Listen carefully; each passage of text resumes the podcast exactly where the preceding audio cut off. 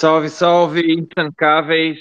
Boa noite, dia 21 de maio de 2023. É, música do Beach Boys aí, em homenagem ao. Como seria legal se a gente não morasse no Bostil e não tivesse infinitas notícias da pauta para falar das coisas mais bizarras que você não possa imaginar. Tá ficando difícil, cada dia é mais difícil de tancar. E esse programa aqui está começando a, a a fazer danos sérios minha, no meu psicológico. Fazer, montar essa pauta aqui começa a dar palpitação. Mas vamos lá, vamos enfrentar mais uma vez aí. Então, abri. Ah, hoje o tema do programa vai ser em homenagem ao nosso querido canadense Manhattan, que estava lá em Miami. Ele vai dar um resumo aí no final do programa. Esperamos que seja é, a gente chegue o mais rápido possível lá para falar de coisa boa, mas aí o Manhattan vai dar uma, uma palhinha do que, que ele viu lá em Miami, com quem é que ele conversou, quais foram as palestras mais interessantes. Então vamos lá, deem seus salves aí. Jaraguá, Dum, Manhattan. Boa noite todo mundo, aqui é Jaraguá. Vocês perceberam que hoje eu, eu tô sendo host pro proxy, né? Na verdade, tô fazendo um proxy aí pro Bernardo é, dadas as questões tecnológicas aí, enquanto a gente ainda está nessa plataforma que ainda nos deixam falar, vamos embora, né? Uma boa noite para todo mundo e, cara, tá, tá cada vez pior. Realmente, cara. As pautas são é. para coringar e, e, haja, haja pinga para todo dia a gente ver a pauta e como se fosse a primeira vez, né? Ainda a surpresa de ver o que está acontecendo, como se fosse a primeira vez. A partir de agora, Bernardo, de novo, só mencionando que eu não vou mais ser host nunca mais, porque toda vez que eu sou host, o Elon Musk fala não, não, não vai não. E aí o negócio cai no meio. Então, para evitar o desgaste e a fadiga, aí o Jaraguá, depois o Doom, enfim, eu vou continuar apresentando, mas a galera faz o host aí. Opa, e aí, meu povo? Tudo bom? Tudo certo? Ó, vocês ouvirem um, um estampido aí, é porque o Bernardo ele se matou durante o programa, tá? Mas eu acho que ele vai aguentar até o final. A pauta tá realmente horrorosa hoje, mas vamos lá. Você não está sozinho. Estamos aqui para você. Vamos. Opa, salve intancáveis do meu Brasil. É, calma, amigos, calma. Trago notícias quentíssimas de Miami vai ser um alento de esperança nesse programa hoje. Quem ficar até o final vai vai dar uma golada menos no uísque no final do programa. Quem, vamos lá. Cara, eu não sei, eu vou fazer um apontamento aqui breve. Eu não sei se a gente tem um viés de odiar o Bostil com todas as forças, mas fato é que a pauta do Mundil tem encolhido cada vez mais e a do Bochil está crescendo exponencialmente. Então, assim, para cada notícia do mundo tem 839 notícias do, do Brasil palhaço. E tá ficando difícil de chegar até o final. Mas vamos lá, eu vou mergulhar de cabeça aqui para a gente conseguir chegar na parte boa. Bom, a primeira notícia foi que saiu uma matéria no, no UOL que Porra, o UOL é difícil de levar a sério, mas enfim, o José Roberto Toledo do UOL escreveu uma reportagem falando que o Brasil gasta 94 bilhões de reais, gastou só nos últimos quatro anos pagando pensão para herdeiros e viúvas de militares. Então eles gastam mais com viúvas e herdeiros de generais do que com soldados. E aí, o que, que, vocês acham disso? Porque os nossos verde-oliva que salvariam a pátria do comunismo só estão aí coletando aposentadoria. Muito bom. É por isso que, é por isso que tem tanto pouco meio-fio sem sem estar tá pintado hoje em dia. Se tivesse esse dinheiro, em vez para as viúvas, mais para os soldados, a gente tem muito mais meio-fio pintado e muito mais estradas sem buraco. Vocês viram o Salles falando lá? É, ele meio que fez um discurso lá zoando os generais, tudo falou que os caras são tudo vagabundo, né? tudo brocha, que está gastando bilhões aí, não serve para nada, as fronteiras estão escancaradas, é, eles ficam com esse papinho de míssil balístico e tal, quando não, não consegue fazer absolutamente nada para proteger o país, do, principalmente dos problemas internos. E foi legal, ele botou o dedo na ferida lá, os, os generais ficaram putos com ele, os milicos vieram tudo pro Twitter falar mal do cara e tal. Só que todos eles é, comentaram mal do que ele falou, sem, sem assim se defenderem diretamente, né? Tipo, atacando o acusador. E eles trancaram os comentários do perfil, né? É bem legal. Então, tipo, eles vêm, falam o que quer falar, mas aí você não pode responder, né? Os nossos queridos milicos melancia aí. É um barato isso aqui. É, em relação a, a isso, né? Eu sou por ter familiares próximos na, nas forças, eu até vou ser comedido na minha fala, mas é assim, é, cara, tá um racha geral dentro das forças armadas, porque quem sabe né, que né, esses generais melancia são melancia pelo motivo de terem um rabo preso, né? Então, assim, é um racha, tá, tá rachado. Porque tinha gente que queria fazer algo pela, pela, pelo Brasil e, e não pôde, né? Porque o alto comando está comprometido. Então, é isso aí, é só um reflexo do, do que está acontecendo agora. Bom, então vamos lá. Seguindo a pauta aqui.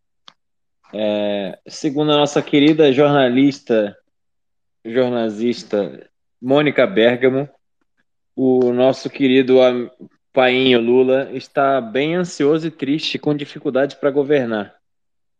É, tem uma matéria falando sobre as dificuldades dele, não sei se ele está também com dificuldade de tancar o Bostil, mas eu trago a reflexão aqui: se ele não tivesse com dificuldade para governar e não tivesse infeliz e ansioso, quanto estrago ele já teria cometido? Porque puta que pariu, tá, tá difícil. Se ele, ele tá fazendo um trabalho tão maravilhoso de destruição com o freio de mão puxado. Então, o que, que vocês acham? Os caras resgataram um vídeo do Ciro Gomes também, é, esses dias aí, que o Ciro já tinha falado exatamente como seria esse governo do Lula. Que seria basicamente para ele impossível é, governar, porque ele ia estar tá com o rabo preso com tanta gente, ele teve que fazer tanta aliança com, com gente que ia cobrar um preço muito caro por, pelo apoio a ele, e é exatamente isso que a gente está vendo. É, eu acho que ele está triste porque ele achou que ia ser do jeito que era antes, que iria ter um, um apoio popular e tal, que os caras iam conseguir segurar a barra ali na parte do marketing. E isso não está acontecendo, né? A gente está vendo até o pessoal aí da, da mídia que está sempre sentadinha no colo dele, é, eles mesmos já não estão mais conseguindo segurar e começaram já a fazer comentários sobre até alguns deles, assim, até questionando se o Lula realmente é capaz de governar o Brasil, porque ele não consegue falar uma coisa coerente, ele não consegue é, vir com aquele discurso imaginário, né? Porque a gente já sabia que ia ser assim, mas os jornalistas imaginavam que ele ia ser aquele perfil né, conciliador e tal, tentar unir o Brasil. E não, ele sobe no palco, ele está fazendo ainda campanha, ele faz declarações é, colocando o Brasil sempre do lado de ditaduras, sempre do lado da escória do planeta. E agora também ele não tem apoio do Congresso. Os caras estão querendo cobrar um preço muito caro pelo apoio e ele não está conseguindo governar. É, bom, vamos ver, tadinho do painho, né? Eu acho que ele está fazendo um bom trabalho de destruir a moeda o mais rápido possível. A gente está tá ficando feliz com isso. Poderia ser mais rápido, mas vamos ver, eu espero que ele realmente consiga aí, que o dólar esteja logo a oito reais até o final do ano, que a inflação pelo menos uns 20%, tudo de acordo com o plano dele, né?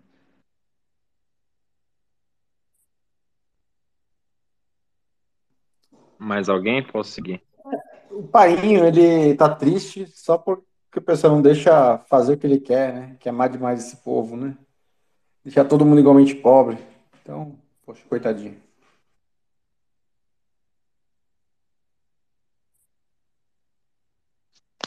Seguindo. Ah, essa daqui foi bem, bem difícil de tancar também. É... Recentemente, foi no começo da semana, se não me engano, as páginas do Twitter de fã-clubes brasileiros de artistas tipo Anitta e Taylor Swift fizeram posts ao mesmo tempo, sincronizados, defendendo a aprovação do PL da censura, do PL 260, alegando que é para proteger as artistas que são constantemente vítimas de perseguição Discurso de ódio e fake news. Comentários. essa não tem o que comentar, né, cara? É... Quem cai nessa realmente merece tudo que tá acontecendo no Bostil. Pelo amor de Deus. Imagina, né? Se alguém de repente fala que a, a Anitta ela é uma, uma, moça santa, uma moça reta, e que o toba dela não tem nenhuma tatuagem, né? Essa pessoa tem que ser criminalizada por fake news, né? Deus me livre falar uma coisa dessa.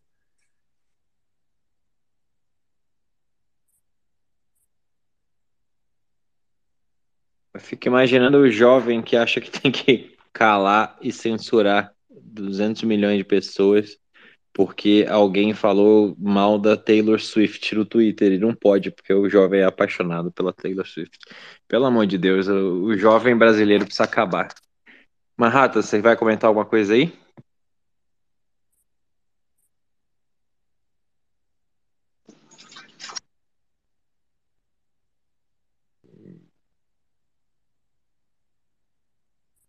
Bom, vou seguir acho. Acho que não. É, no Ceará, o Tribunal Regional Eleitoral caçou toda a bancada do PL porque eles fraudaram a cota de gênero. Parece que colocaram aí umas candidatas laranja para bater a cota de 30% de candidaturas femininas. E aí o estopim da investigação foi quando é, uma candidata, a deputada estadual, que nem sabia que tinha sido candidata, descobriu, e aí eles tiveram que investigar e descobriram que tinham feito isso. Comentários. Eles são muito amadores. Eles tinham que ter pego uma parte dos caras, ido até o cartório, se autodeclarado mulher, cumprido a cota e ainda conseguido lacrar. Bem gostosinho. Aí ia ter mais gente votando neles. Mas, né, o pessoal é muito juvenil, eles, eles não sabem a malícia do negócio.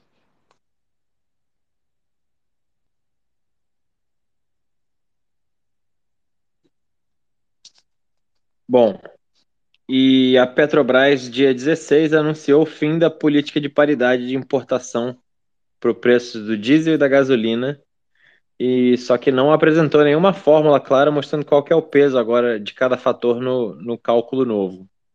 Ou seja, e aí a nota que eles soltaram era sobre agora essa política nova vai trazer mais flexibilidade para o governo e para a Petrobras para calcular, enfim.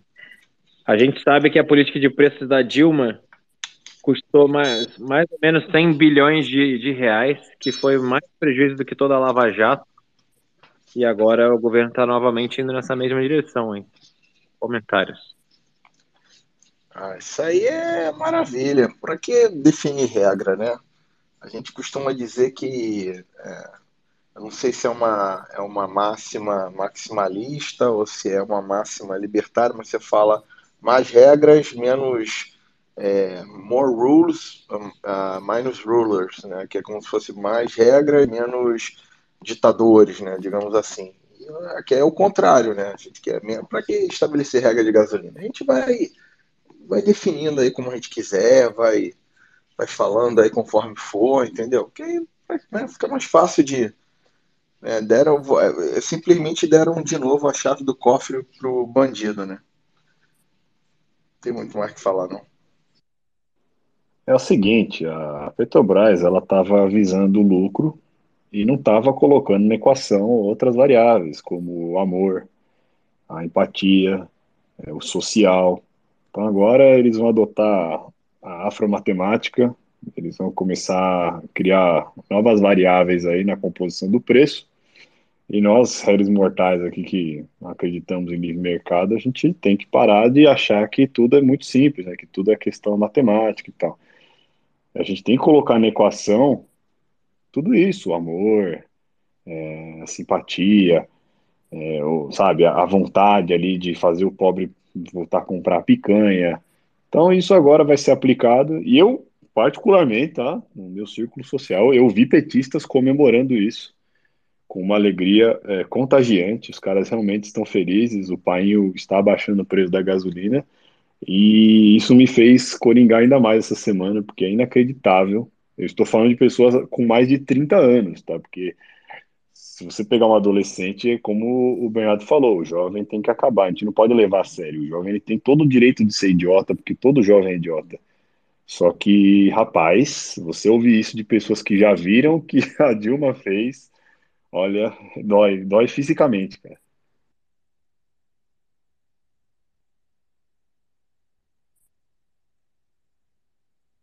Sem comentários, né? É, quanto mais livre mercado, mais o consumidor é beneficiado. Regras que diminuem o livre mercado. Só o fato de existir monopólio, que nem a Petrobras faz, já mostra tudo, né? E no final, todas essas pautas são aquelas pautas de coletivistas, né? Ah, petróleo é nosso. Nosso quem, cara pálida? Né? Me vem minha parte de dinheiro, então, pô. Deixa eu vender essa minha parte aí que eu não posso vender, então não é meu, né? Então, é só uma falácia. A parte boa de tudo isso é que para quem é bitcoinheiro, é, agora tudo bem, pode interferir nos preços. Acho que para a gente, legal, abaixa mais a gasolina. Eu quero realmente pagar, sei lá, dois reais no litro, não tem problema nenhum.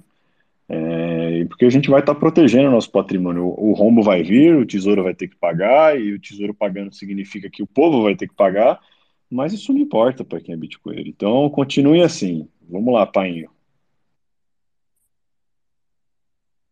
Eu queria fazer uma pergunta aqui para o Dum. Dum, que círculo social é esse que você tem de pessoas de mais de 30 anos que fizeram L? Por que, que esse círculo social ainda não foi expurgado?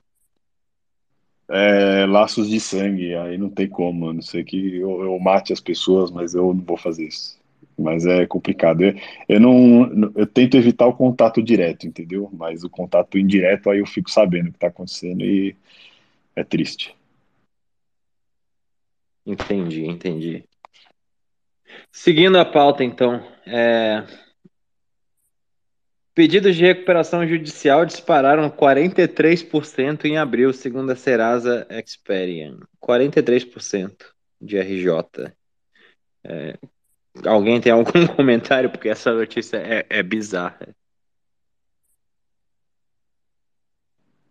Esses são números amadores, a gente precisa dobrar esses números aí. Eu ia falar justamente isso, Dum. É, quando a gente tem que deixar a meta aberta, quando a gente atingir, a gente dobra.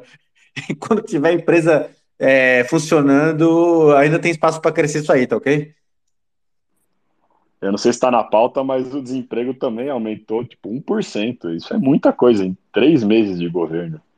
Cara, é assim, terra arrasada, é uma delícia de ver. Detalhe, né, Dum, que é 1% sobre a base de qual, né? For, é, acho que é, sei lá, era 10, vamos supor. Aumentou 1%, quer dizer que aumentou 10% total de desempregados, né? Isso que, na verdade, essa métrica de desempregado é uma métrica muito, muito, muito, muito torta. Porque aquela pessoa que já nem consegue mais emprego, que já desistiu, que já virou informal, ah, essa pessoa não é, mais, não é considerada desempregada, porque ela não está procurando, sabe? Então. É, foi ainda pior, foi acho que de 7,9 para 8,8, né? Então, se você for colocar aí, é um volume grande. E já dá para perceber, cara, tá visível. É, lugares assim, pelo menos onde eu moro, tem um, um centro lá de onde o pessoal que está desempregado vai para fazer formação ou colocar o currículo. E agora, cara, o que era um lugar que era bem vazio, você passa lá pela manhã e tá a fila já quase dando volta no quarteirão. Isso assim, é, é, é coisas que você já consegue perceber não apenas vendo na internet, mas você vai e olha e olha, o negócio tá feio mesmo, viu?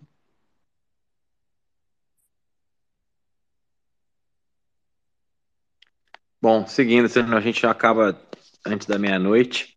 É, essa daqui a gente deveria fazer provavelmente a partir da semana que vem. Fica, aí, fica a dica aí.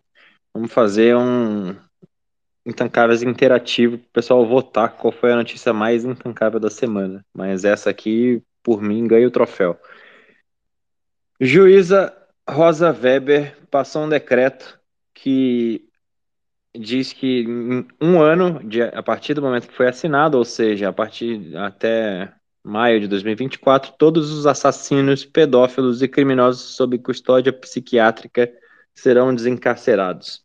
É o decreto anti-manicômio, ou seja, todo mundo que está preso em manicômio vai para a rua porque vamos fechar os manicômios.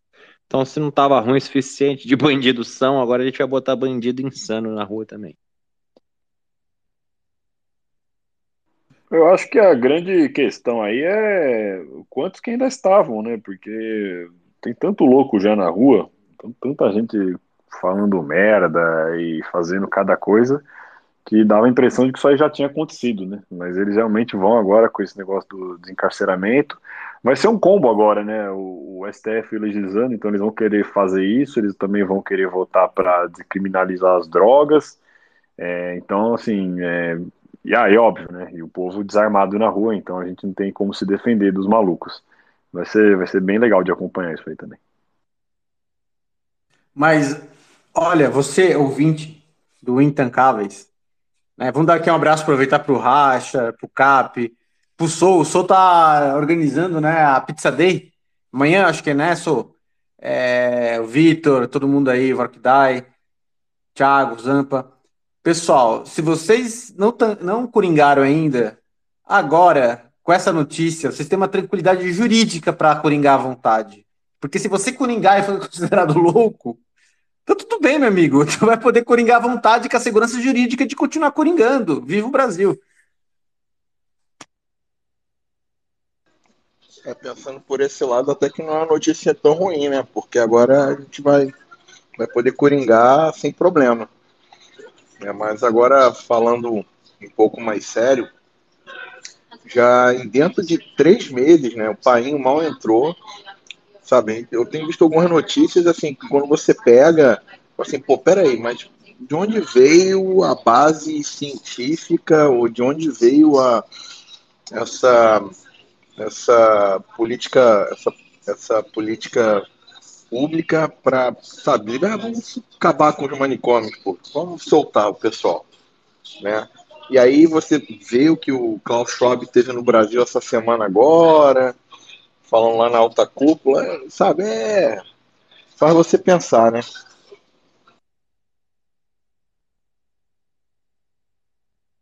Bom, o Manhattan já puxou aí então o fio da próxima, que era exatamente essa. Nosso querido bom velhinho Krauschob veio visitar o Bostil e se encontrou, que a gente saiba, com Geraldo Alckmin e com Tarcisião da Massa.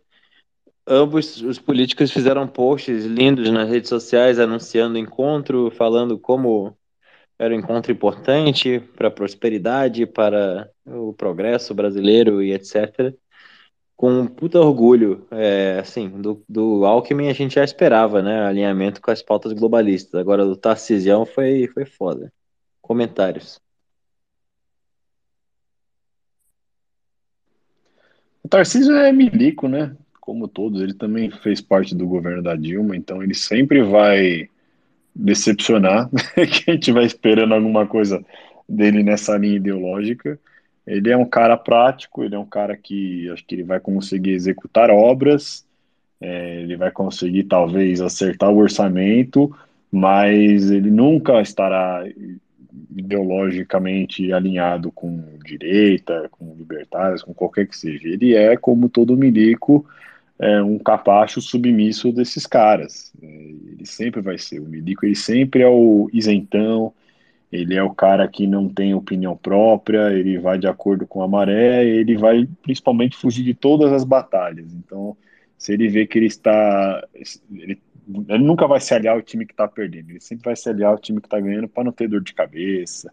É essa mentalidade do, dos milicos. E a gente não tem que esperar muita coisa dele mesmo. É. Eu acho que o Tarcísio foi mais um exemplo Bolsonaro, que quando ficava falando uma coisa para a população, ah, blá, blá, blá, liberdade, blá, blá, blá, os atos da sua caneta eram canetas alinhados com a Agenda 2030, né? As legislações. E a indicação do Tarcísio, acho que é mais do, mais do, do, do mesmo, né? Aí hoje a gente vê a, a questão aí. É triste, né? Tu vê todo, todo esse alinhamento de todo lugar do mundo com, com isso. Tá, tá osso, viu? Tá osso.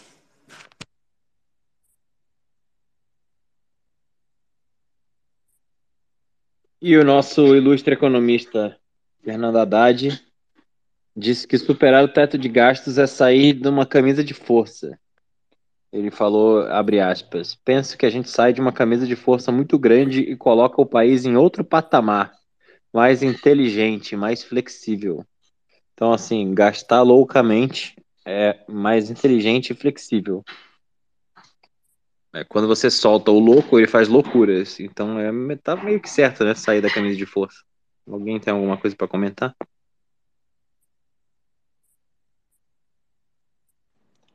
Tá certo. É, mas acho que a gente não poderia ter alguém melhor representando a gente lá como o Haddad, esse pessoal aí, porque eles realmente vão convencer os NPCs, os zumbis, de que gastar mais dinheiro é bom, que inflação é bom, que o câmbio desvalorizar vai ser bom. E isso vai fazer com que quem já coringou, desistiu do, do Bostil, vendeu tudo que tem e comprou em Bitcoin, vai ter um futuro maravilhoso. Então, eu acho que para a gente que, que já sabe o que está acontecendo, pessoas que ainda têm o cérebro funcionando, isso é bom, isso é maravilhoso. Eu acho que não poderia ter alguém melhor para colocar ali para que realmente os NPCs, as pessoas que têm mentalidade de escravo, elas possam ficar felizes, porque elas agora vão sustentar mais vagabundo, mais parasita, mais bandido, eles vão ver o poder de compra diminuir, tudo que a gente queria. Eu acho que é muito bom ver que o, o inimigo ele cava a própria cova. E tudo que a gente tem que fazer é sentar e esperar, esquentar a pipoca e ficar olhando.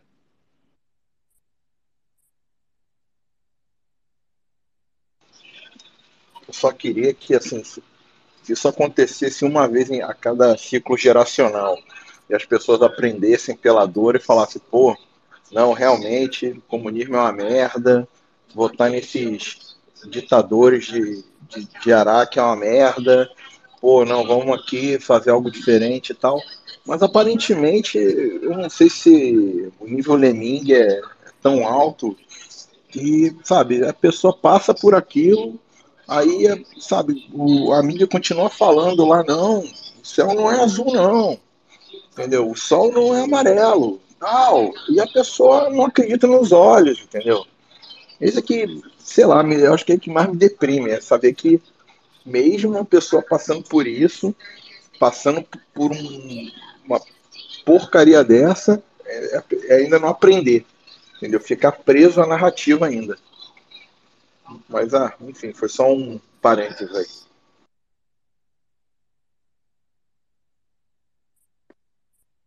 Bom, próxima notícia. É, o Deltan Dallagnol teve mandato cassado por unanimidade no TSE. Não vou nem entrar nos detalhes, só quero saber se vocês têm alguma coisa para comentar aí, senão eu já vou pular para a próxima. É, essa foi de cair o cu da bunda, né? Impressionante, cara. Essa aí foi, assim, quem ainda tinha esperança de, bom, o Congresso, né, vai ser um Congresso mais alinhado à direita, vai conseguir frear o painho e tal, vai cair do cavalo porque esses caras estão só começando, eles vão procurar pelo em ovo. É muito irônico, né? Porque o Deltan foi caçado pela lei da ficha limpa. Então, assim, a, além de tudo, né? Além da, de ser um ato completamente surreal, eles ainda fazem questão desse deboche, né? De usar a, a lei que ele criou contra ele mesmo, enquanto na canetada eles soltaram basicamente todos os vagabundos é, pessoas que realmente roubaram, fizeram tudo que a gente já sabe. E o Deltan, eles fizeram assim uma manobra jurídica impressionante de falar que ele é, se candidatou porque ele ia fugir de um processo lá do Ministério Público, um processo que nem chegou a existir. Então, assim, é, eles sabem que não tem ninguém para frear eles, né? O pessoal do TSE basicamente faz o que quiser no Brasil. E eles estão dando assim uma lição de arte da guerra, né, cara? É, tudo que o Bolsonaro não fez, tudo que o, o Frouxo ficou lá é, tentando jogar dentro das quatro linhas, esses caras estão mostrando que não tem quatro linhas de porra nenhuma aqui, que assim, se você tem o poder, você tem que usar, e eles vão usar o poder até o limite, realmente, para esmagar todos os inimigos das todas as maneiras possíveis é, demonstrando que não acabou. É, teve gente que achou que, ah, não, depois que a eleição passar, né, vai estar tá tudo certo e tal. E não, é, tá só começando, eles ainda vão se vingar de muita gente. Eles precisam realmente demonstrar esse poder supremo que eles têm e não vão parar agora. Quanto é que tá odds na casa de aposta que o Moro não termina o mandato, hein? Só provar uma coisa aqui. Ó, oh, eu tenho certeza que eu... ele deve estar tá fazendo um PowerPoint agora de quem causou tudo isso, e aí eu tenho certeza que vai ter vários flashes desse PowerPoint e no meio vai estar o nome de quem ele, quem causou a cassação dele, viu? Uma, uma ideia minha que eu tive agora. Ah, e teve também esse detalhe, né? No, no mesmo dia da cassação, o governo pegou uma das contas aí de. Eu não lembro qual das contas do Twitter, governamentais, né? Não são contas do PT ou de algum candidato. E eles fizeram um deboche desse, né? Eles meio que montaram uma espécie de PowerPoint e no centro ali apontava, né, que o governo Lula e em volta estavam assim todas as coisas maravilhosas que aconteceram nesses últimos dias. Então, assim, é, eles usam realmente a máquina pública para escrachar. É, é um deboche absoluto isso aqui, cara. E, sim, né? Eles fazem isso porque a imprensa tá nem aí, né? A imprensa totalmente adestrada no colo deles. Então, cara, é, eles esfregam realmente na cara de todo mundo mesmo.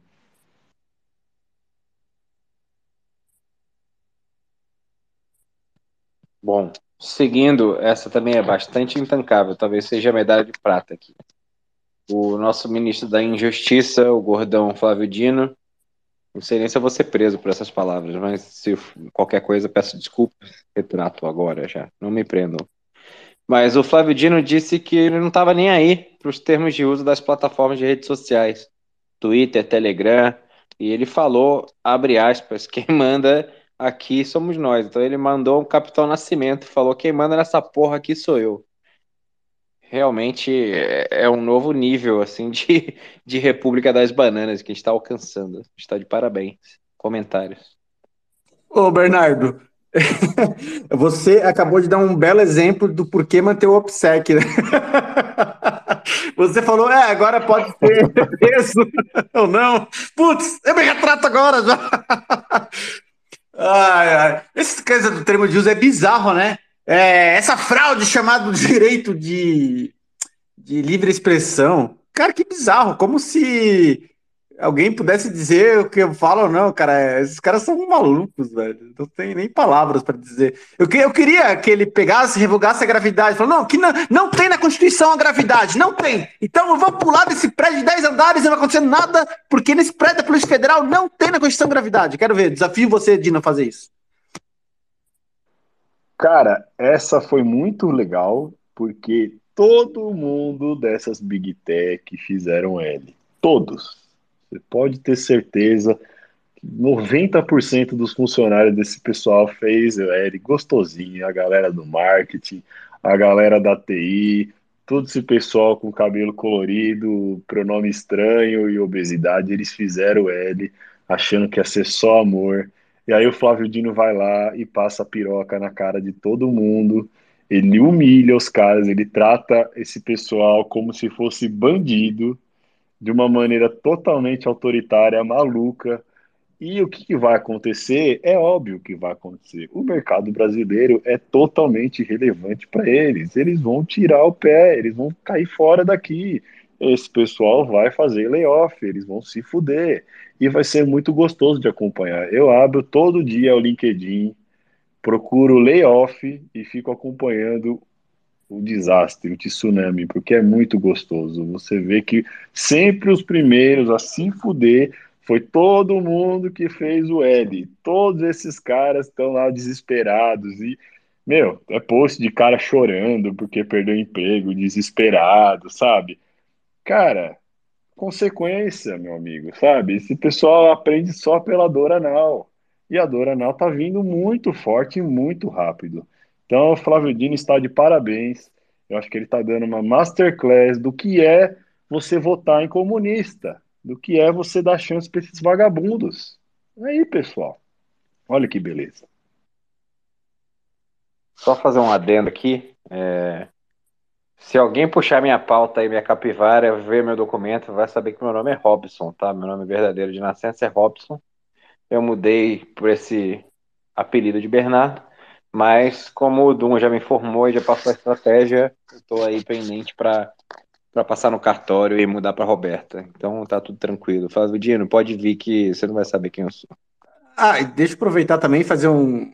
Só explicar o termo OPSEC, né? Que a gente usa muito, e, e tem gente que, que é, não é tão bem da bolha nossa. OPSEC vem da Operação de Segurança, um, um termo meio que militar, mas é os procedimentos que você adota para se preservar por segurança. Então, no meio do, da bolha bitcoinheira, você vê que quase todo mundo é avatar, ninguém mostra quem é de verdade. Isso é chamado de OPSEC, que é uma operação de segurança para a gente proteger a nossa verdadeira identidade, justamente para garantir que a gente possa ter liberdade de expressão, falar o que quiser, e, e quando o Bitcoin vale muito, a gente também não ser caçado, né? E layoff, né, Dum? Layoff é. Fala, explica aí, vai. Layoff é alegria, amor, começa com L. é o faz o L é o layoff. E aqui o pessoal não sabia que era esse o significado, né? O layoff é a demissão em massa, é aquela coisa quando a empresa chega e fala, pessoal, deu merda, o amor não veio e agora vocês vão ter que comer capim. É o que está acontecendo em lote e é muito gostoso de acompanhar. O pessoal adora americanizar tudo, né? Aí pegaram a expressão layoff para né, gourmetizar demissão. Mas é demissão. Entendeu? Não é nada mais, nada menos, né? Só que aí, a layoff. Você foi demitido? Não, eu participei de um layoff aí e tal. ah, é. Não, acho ótimo, cara. Pior que, assim, gente tem pessoal que chega para mim, né, colegas, né, da, na área de TI, aí o cara foi mandado embora, e chega para mim e me perguntar, pô, como é que tá aí no Canadá e tal. Aí eu falo, né, não, tá horrível, cara. Fica por aí mesmo, que aqui tá horrível também. Assim, não tô nem mentindo, né, mas é óbvio que, que para quem faz o L, não, deixa, deixa, deixa aí, não vir pra cá, não. Não, e tá muito gostoso porque agora também tem até umas tendências de demissão humanizada.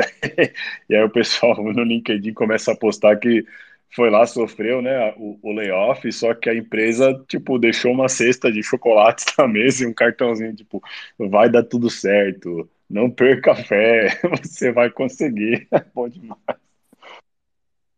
É muito bom esses posts, são maravilhosos. O imbecil tomou um pé na bunda, tá em casa escrevendo textão, sem saber como ele vai pagar o aluguel do mês que vem. E ele fica comemorando o fato de que ele ganhou uma caixinha com as paçoquitas. muito falando bom. que desejamos sucesso, seu bosta. É muito bom. É, as pessoas chegaram num nível de imbecilidade que não dá para acreditar. Essa, essa paçoquinha aí é o, é o beijo do negão que recebeu antes. Bom, seguindo aqui, a Anatel propõe usar blockchain para financiar veículos jornalísticos e combater fake news. Vai criar, teoricamente, uma comunidade independente e descentralizada que seria responsável por verificar a veracidade dos conteúdos da internet. Consenso da rede seria mantido pelo protocolo Proof of Stake, mas não deram detalhes sobre o modelo de incentivo. Ou seja, eles vão pegar meia dúzia de comunista de cabelo azul, vão botar numa sala e aí vão falar assim, ó, cada um vai para sua casa, entra lá e vai entrar todo mundo nesse protocolo de forma descentralizada e fazer o que a gente está mandando, censurar. E vamos usar Proof of Stake e shitcoinizar essa porra porque não dá para fazer diferente. Comentários. Eu acho que a Anatel já está contratando os loucos lá do hospício que a Rosa Weber vai soltar, porque isso aí não tem pé nem cabeça. Mas acho que é aquela coisa, né? Agência reguladora, os caras não devem ter muito o que fazer, e aí precisa inventar trampo. E alguém deve ter vindo com a ideia de, tipo, mano, vamos usar blockchain, velho. Essa porra é o futuro. Vamos tokenizar as fake news e tal. E aí alguém falou, mano, boa ideia, hein? Vamos lá, vamos, vamos gastar milhões aqui para tentar fazer alguma coisa nesse sentido. É óbvio que não vai sair do papel isso aí, mas pelo menos rende uma boa risada. Eu acho que sai do papel sim e já deve estar construindo uma licitação, viu? E eu acho que vai ter dispensa de licitação. mas vai ter. Pode ter certeza que o Painho vai fazer direitinho. Cara, podiam criar uma DAO, né? Ia ser lindo se tivesse uma Anatel DAO da censura. É, próxima notícia. O governo prepara a revisão de deduções e isenções do imposto de renda para reforçar a arrecadação. Aí eu vi também que o Lula estava falando que era um absurdo é, as deduções de despesas médicas, porque o pobre não tem seguro de saúde, não paga despesa médica, ele tem que se fuder na fila do SUS. Então, se ele não tem dedução, por que, que o rico vai ter? O rico, o cara que ganha o suficiente para não se fuder na fila do SUS por três meses para fazer uma operação simples. É, então, todo mundo que paga seguro de saúde ou que vai em consulta médica, paga exame, qualquer coisa que tem gasto, que não é do SUS, não vai mais poder deduzir. E aí, não sei o que mais que a Receita Federal vai fazer, mas eles estão achando aí pelo em ovo para arrancar cada centavo dos escravos, porque só imprimir dinheiro e cobrar os impostos absurdos que você tem que cobrar não era suficiente. Vamos ter apelar mais. Comentários. Esse é legal porque mostra o, o como a esquerda ela consegue dominar o discurso. Eles falam uma coisa numa semana e na outra semana eles falam o completo oposto e nada acontece, né? Ninguém questiona por que, porra, o, o, Lula tinha falado que até 2024 é, o imposto de renda ia ser isento até 5 mil reais, e aí dá duas semanas ele fala que não, a gente precisa arrecadar mais dinheiro com o IR. E como a imprensa é totalmente inerte, né? A gente está aí com pessoas que têm a moral completamente vendida, ninguém vai lá e questiona, meu amigo, peraí, ou é uma coisa ou é outra, né? Afinal, o que, que vocês querem fazer? A resposta todo mundo sabe. O Lula não vai diminuir imposto nenhum, eles vão esmagar todo mundo. Só que ele vai continuar fazendo um discurso dizendo que não, eu vou fazer, eu vou cumprir minha promessa de campanha, ao mesmo tempo que ele fala que ele vai fazer o completo oposto. E tá tudo certo, e tá tudo bem.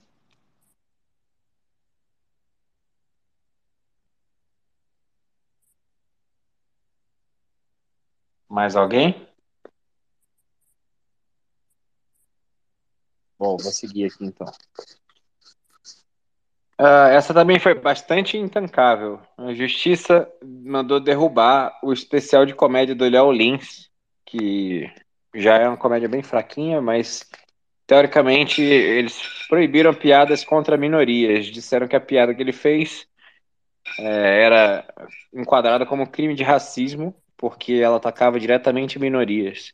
Eu ouvi o, o, o, vídeo e, assim, a piada não tem absolutamente nada demais. A única coisa. É, não tem nada demais para quem é ANCAP, libertário e sabe que palavras não machucam e que humor deveria ser tratado como humor, né? Então, ou seja, pessoas com neurônios. É, mas, teoricamente, a geração Snowflake atual fica ofendida com piadas e não, não pode. E, mas parece que nessa piada no final ele, ele mencionou o nosso painho, nosso líder supremo. Então fica aí a indagação se foi porque ele mencionou o Mula ou foi porque a piada realmente é, é racismo e ataca as minorias?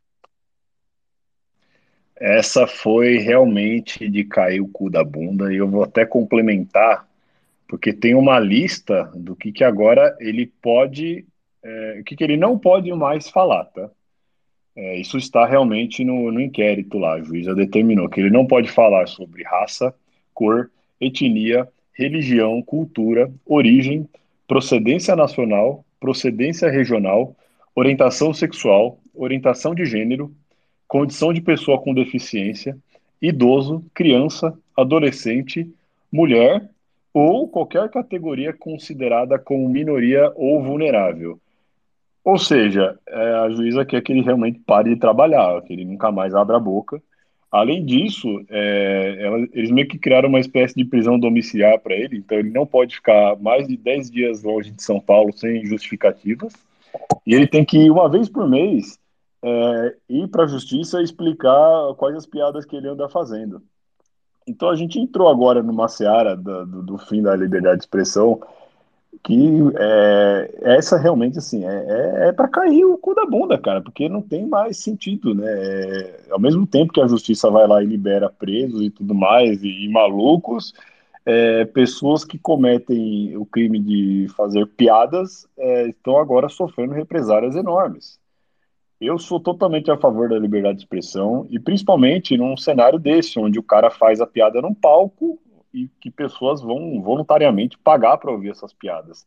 Isso é um lugar que, pô, é um ambiente controlado, né? Quem está lá, quem conhece o profissional, está pagando para receber esse serviço. Não é o caso dele ir para a TV ou subir num, num, banquinho no meio da praça e falar as coisas que ele fala. É, então, assim, é, eu acho que a gente já entrou num, num, buraco sem fundo, né? Já não tem mais limite. Você dá poder para esses juiz eco aí fazer esse tipo de coisa, é, destruir basicamente a carreira de pessoas simplesmente porque a, a gente sabe por quê, porque ele fez piada com o painho, é óbvio. É, isso também é muito irônico, porque boa parte da galerinha do humor, do bem aqui do Brasil, né, é, que deveria ser amigo do cara e tal, que já deveria ter defendido dele há muito tempo atrás, agora a água bateu na bunda e você vê alguns comediantes aí, Fábio Porchat, um pessoalzinho que tava até então, né, também fez o L e tal, e era o, o racista em desconstrução, gordofóbico em desconstrução, agora os caras estão morrendo de medo, porque, opa, pera lá, então já, já está clara a ordem, né? Você não pode fazer piadas que atinjam qualquer membro desse governo, entendeu? Então, quem fizer a piadinha contra o painho ou alguém ali do círculo dele, vai acontecer exatamente a mesma coisa. Algum juiz vai falar: opa, na verdade não é porque você fez a, a piada com o painho, é porque você ofendeu alguma minoria, então você agora está proibido de trabalhar. Então, censura, obviamente, qualquer pessoa com dois neurônios sabe que isso é censura, e cobra não tem ombro, né? Como a gente fala agora basicamente em todo o programa, porque toda semana tem uma merda dessa. É, não tem fim. Isso aí não vai ter fim. Eles vão acabar realmente com todo mundo que meter a cara para fazer humor, não vai mais ter isso no Brasil. O humor vai continuar existindo, vai ser em grupo de Telegram, vai ser em grupo de WhatsApp, vai ser através de memes, vai ser através de formas anônimas. A pessoa que era profissional do humor já não tem mais como, né? É só humor zorra total para pessoas retardadas, né? mas o humor de verdade já não vai mais acontecer. E queria fazer um comentário aqui que era antes de 1 de janeiro, antes do final da eleição, era disso que a gente falava. É, ok, todo mundo aqui tá, tem Bitcoin, boa parte do patrimônio, ou patrimônio inteiro, e sabe que do aspecto do ponto de vista financeiro a gente está seguro, e que quanto mais inflação, melhor para a gente, relativamente ao resto da população. Então, fome a gente não ia passar. A questão é que agora você não pode falar. Se você falar ou fizer uma piada, você é perseguido. Se você pisar no calo de algum vagabundo aí, você pode ser preso, enjaulado.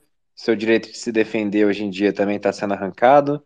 E o pior de tudo é que as outras pessoas com fome por causa da hiperinflação, por causa do desemprego, que se você vive numa cidade grande, você sai de casa e não sabe se vai voltar. O pior ainda é para quem tem filho, né? Que não tem não consegue ficar tranquilo um minuto porque não sabe se as crianças estão seguras na rua. Então, deixou de ser suficiente morar no Brasil e ter e tá em Bitcoin, e agora eu tenho cada vez mais pensado sobre o dilema. Sai do Brasil, e aí isso requer é, um prepara, uma preparação bem mais detalhada e saber para onde ir e, e, e ver o que vai fazer com a família que fica para trás se deixe para cada um se virar e foda-se, ou se tenta ajudar de alguma maneira.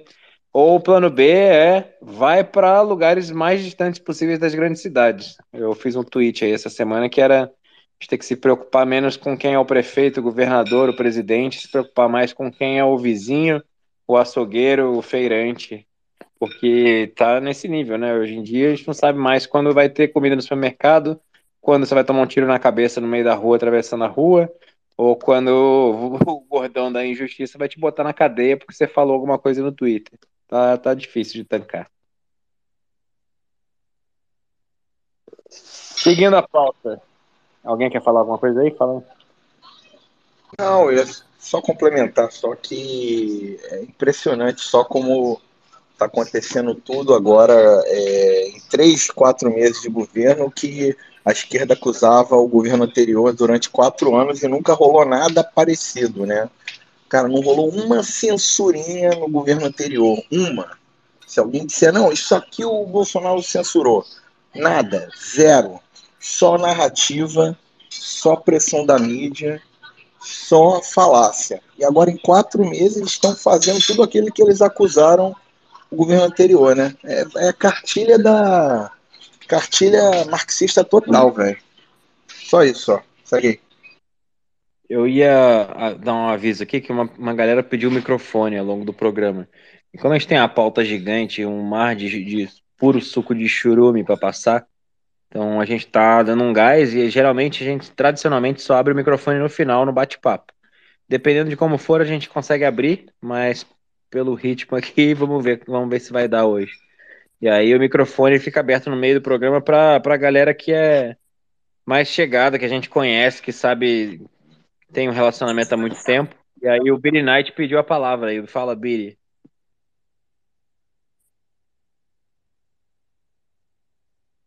Tem alguma coisa para falar ou você veio causar só? Eu vou te tirar o microfone, rapaz.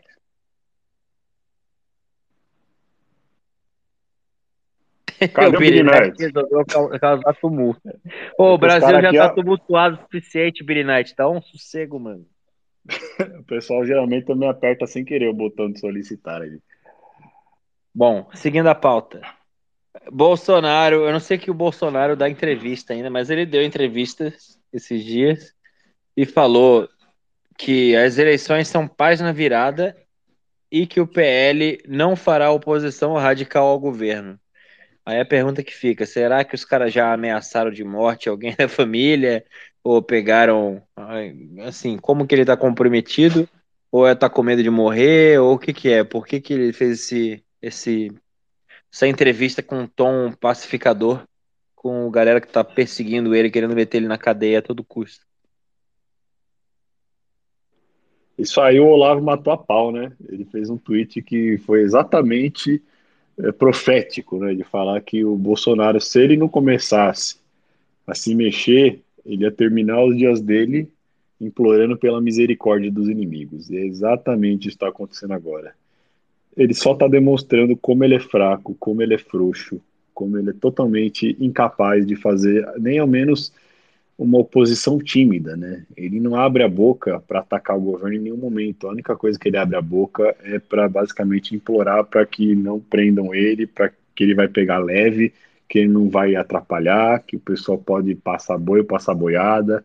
É impressionante como esse cara é frouxo e covarde. É incrível, ele não consegue. Eu acho que a testosterona do corpo dele já foi embora há muito tempo, né? Ele realmente ele é só mais um milico, só mais um funcionário público, um vagabundo que, pelo visto, nunca deveria nem ter subido lá no cargo. Ele não, nunca mereceu esse cargo que ele conseguiu.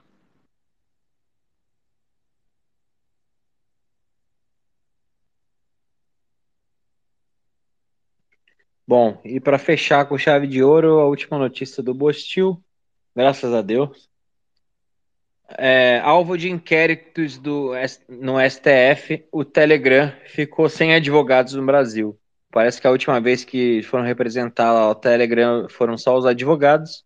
E aí os caras foram ameaçados e se assustaram com o tom de inquisição do, do nosso querido Flávio Dino e simplesmente pediram demissão e falaram: Ó, oh, Telegram, toca aí que eu não tenho mais nada a ver com isso, eu não vou me fuder aqui não. E agora o Telegram não tem advogados do Brasil.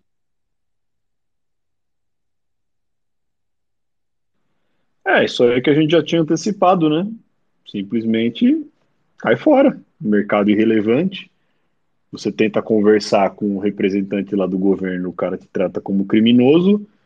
Qual que é o incentivo para que o cara continue aqui? É, com um risco enorme de ter que pagar multa milionária, simplesmente tchau, entendeu? Ele sabe que no final das contas o Telegram vai ser banido, e se o Telegram for, for banido, vai ser bom, né? Vai ser legal. Quem usar VPN vai continuar acessando. O, os canais que estão bloqueados pelo STF vão ser desbloqueados, não tem mais por que cumprir medida judicial se eles não estiverem operando oficialmente aqui. E para o governo vai ser muito prejudicial para o discurso deles, porque se realmente existe tal discurso de ódio, de, discurso nazista, não sei o quê, eles não vão mais ter acesso a esse tipo de informação. Como é que eles vão investigar alguma coisa? Eles vão expulsar a plataforma daqui e lá vai ser realmente terra de ninguém. O Xandão vai achar que vai conseguir impedir as pessoas de usar VPN, porque na cabeça dele todo mundo obedece ele cegamente, e vai cair do cavalo, né? Isso aqui é Brasil. Oxi, se, se o povo aqui pirateia tudo, cara, imagina, usar VPN vai ser algo completamente trivial. Então continue ensinando as vovós, os papais, os titios a usar VPN, porque vai ser extremamente comum aqui no Brasil agora. Deixa eu aproveitar e fazer uma, uma propaganda aqui de uma empresa que está apoiando o VPN no Brasil, chamado Google. Eles fizeram um, uma IA nova, chamada Bard. É uma IA que tem uma qualidade bem boa, praticamente a mesma qualidade que eu estou vendo do, do GPT-4, estou usando agora hora um, hora outro, e comparando, a, a qualidade é boa. Para temas mais atuais, ela, é muito mais atual, né? Que o GPT-4 ele para em 2011, 2021, ou setembro de 21, e o Bard tem coisas bem mais atuais. E é de graça. Só que aí você precisa ter um VPN, porque você tem que sair do Brasil para poder usar. E também tem que fazer em inglês, né? Se tu faz em português, ele diz que não entende. É, beleza, faz parte.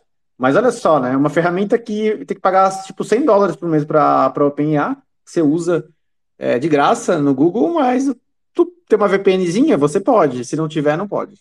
Obrigado, Google, pela sua ajuda. Tamo junto. Seguindo a pauta, agora acabou o Bostil. Tem uma notícia do Canadá, nosso querido Canadá, que está sempre aí em segundo lugar no ranking de notícias absurdas. E um café anticapitalista em Toronto, que inaugurou há um pouco mais de um ano atrás, fechou por falta de clientes. É, na verdade, vai fechar no dia 30 de maio, eles anunciaram. E aí o proprietário soltou um comunicado, proprietário comunista, bem mimizento, como todo comunista, falando que está fechando pela falta de riqueza geracional e capital semente de fontes eticamente falidas. Eu nem entendi o que ele quis dizer, porque comunista não fala nada com nada, mas é engraçada a notícia. Alguém tem algum comentário aí? Ah, vira e mexe, tem algum gênio da lâmpada aí que faz um. abre um café desses no Canadá. Não é a primeira vez que eu escuto é, um café desses. Assim, fizeram um também que era só de, de mulher também, um tempo atrás nos Estados Unidos. É, acaba tudo eles era que falindo. os homens pagavam mais caro, tinham é. um posto. É, todos esses acabam falindo mais cedo ou mais tarde, né? Mas enfim, né? A, a, a bigorna da realidade é ela é implacável. Puxando aqui o fio do quem lacra não lucra, a mulher do Will Smith, a Jada Pinkett Smith, ela culpa supremacistas brancos pela péssima performance da audiência do filme Cleópatra que ela fez. Então, assim, se o filme é uma bosta, cheio de lacração e ninguém quer ver, porque ninguém aguenta mais ver filme de lacração, a culpa é da supremacia branca. Comentários.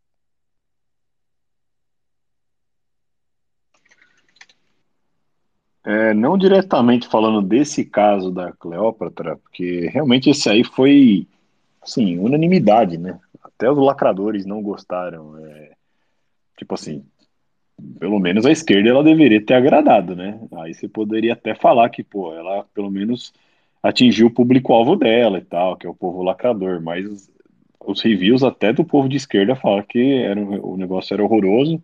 É, teve a polêmica com o, o, Egito, né? Os representantes do Egito ficaram putos com tanta lacração de, de transformar Cleópatra em uma pessoa negra. Mas é, essa tendência realmente está se espalhando, esse câncer woke ainda não acabou. Essa semana teve o, os spoilers do filme do Indiana Jones 5 que vai sair. É, e rapaz, é, eu, não, eu, não, quero estragar a surpresa de ninguém, mas se preparem, o filme vai ser uma bosta. Eles vão acabar com Indiana Jones, é, eles vão desfazer o, toda a mitologia dele, né? Ele vai ser mais um homem fraco, hétero, que não deu certo, e agora eles vão substituir ele por uma garota empoderada que é superior a ele em tudo. É, é isso basicamente vai ser o resumo do filme. É, quem quiser dar uma pesquisada aí no próprio Twitter, que já tem uns spoilers, E é só aquilo, né? Essa tendência do, do woke, como se fosse um câncer, né? Parece que as empresas compram essas franquias, é, enchem de lacração até realmente não sobrar nada, né? E aí, na hora que a franquia está destruída, parece que é uma espécie de sacrifício, né? Quando você coloca ali um, uma virgem no altar e mata ela para que a colheita seja boa. Acho que é mais ou menos nesse sentido, porque não faz não faz assim é, sentido lógico você colocar capital nesse tipo de coisa sabendo que vai ser uma merda. E mesmo assim eles não param, né? Eles continuam. Então você está vendo agora aí um, uma lista de franquias que estão indo pro buraco. É, todos os filmes da Marvel estão uma porcaria, séries. Star Wars acabou, tipo, ninguém mais gosta, assim, realmente destruíram tudo que tinha de bom. Indiana Jones agora é o próximo. Enfim, a lista é grande, né? Não vai sobrando nada no caminho. É, e já virou modus operandi já da, da, de Hollywood, né? Sempre que um negócio flopa e, e eles estão na, na, é da patota da lacração, é sempre apontar para algum é para supremacista branco, ou é machismo, né? Isso aí foi, a, a, até agora recentemente também, né? A Viola Davis também quando lançou o, o filme lá da The Woman King, eu não sei como é que é o, o título do, do filme em português, não sei se é Mulher Rei, enfim, é mas teve o. Oi? É isso mesmo, Mulher Rei. Mulher Rei, né? Então, ela aí também flopou e vem na mesma pegada, não, porque o público não está preparado, que racismo, que ismo, não sei o que lá. Então é, é sempre assim, né? Eles tentam lacrar, aí quando o negócio flopa, aí, aí tem o público que não está preparado para tamanha sapiência, né? Enfim. Eu sou um machista em desconstrução ainda. Eu ainda não desconstruí 0,01%. Um dia eu chego lá. É, bom, seguindo a pauta aqui, ainda no Canadá, o Castro encontrou com o Painho esses dias, né? O Justin Trudeau se encontrou com o Painho e falou que eles têm muito em comum, que ele adorou encontrar com o Lula. E realmente, os dois têm muito em comum. Eles são dois bem próximos do Fidel Castro, dois tiranos psicopatas, e os dois querem escravizar a população dos respectivos países, totalmente alinhados com a pauta da WEF. Tem mais alguma similaridade aí entre o Painho e o Castro, não? Tem muitas, viu? Tem muitas, hein? O paixão deles pela, pela né, o que você falou, por ditadores. Né? O, o Castro ele falou é, abertamente, falou, tem gravado, dizendo que adora a China, modelo chinês de governo. Cara, isso, aí você fala, não, mas isso aí deve ser de 2000 e pouquinho. Não, é de 2016, ele falando isso. Sabe? É absurdo, cara, como os dois combinam, entendeu? Eu olhei aqui a imagem dos dois juntos, dá até náusea. É, os dois eles são amados pelo mesmo grupo, né, de pessoas, né? Geralmente é aquele perfil daquela, daquela pessoa que não gosta muito de, de ter autonomia sobre a própria vida, de procura assim um líder messiânico e tal, alguém que chegue para ele e fale, olha, não precisa economizar nada, não, sabe? Não, não esquenta com esse negócio e tal, vai dar tudo certo, aqui a gente vai cuidar de você, a gente faz tudo pelo amor, a gente é, sabe, é o social em primeiro lugar, e agenda trans, agenda woke, sabe, todas as agendas aí para você se sentir bem, aquela coisa para você poder fazer aquele post bonito nas redes sociais, sabe, a gente gosta do índio, a gente gosta do travesti, a gente gosta das minorias, é isso que importa, sabe? É aposentadoria, futuro, sabe? Isso aí, economia, é coisa chata, coisa de reaça, coisa de, sabe, gente que não tem coração. Aqui é tudo no amor, pessoal. Então você vê que é o mesmo público e tal, é sempre o mesmo perfil. É o fracassado, né? É o perdedor, é aquele cara que realmente não, não quer seguir a própria vida, não sabe, não quer tomar as próprias decisões, é o cara que quer, deixa a vida me levar e alguém que cuide de mim. Então é isso aí, é o mesmo público mesmo, mas eles têm muito em comum, de verdade. É o cara que gosta de comemorar layoff humanizado.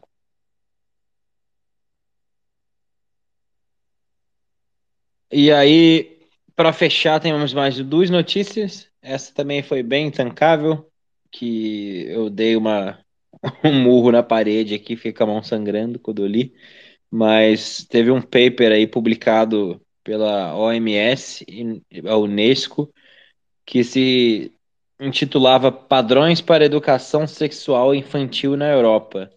E nesse paper tinha várias sugestões de política educacional para ser adotada nas escolas primárias, e entre elas estimulava estimular a masturbação a partir dos 4 anos de idade e também estimular os professores a falar com as crianças e ensiná-las dos 4 a 6 anos de idade, falar sobre assuntos sexuais e ajudá-las a consolidar sua identidade de gênero.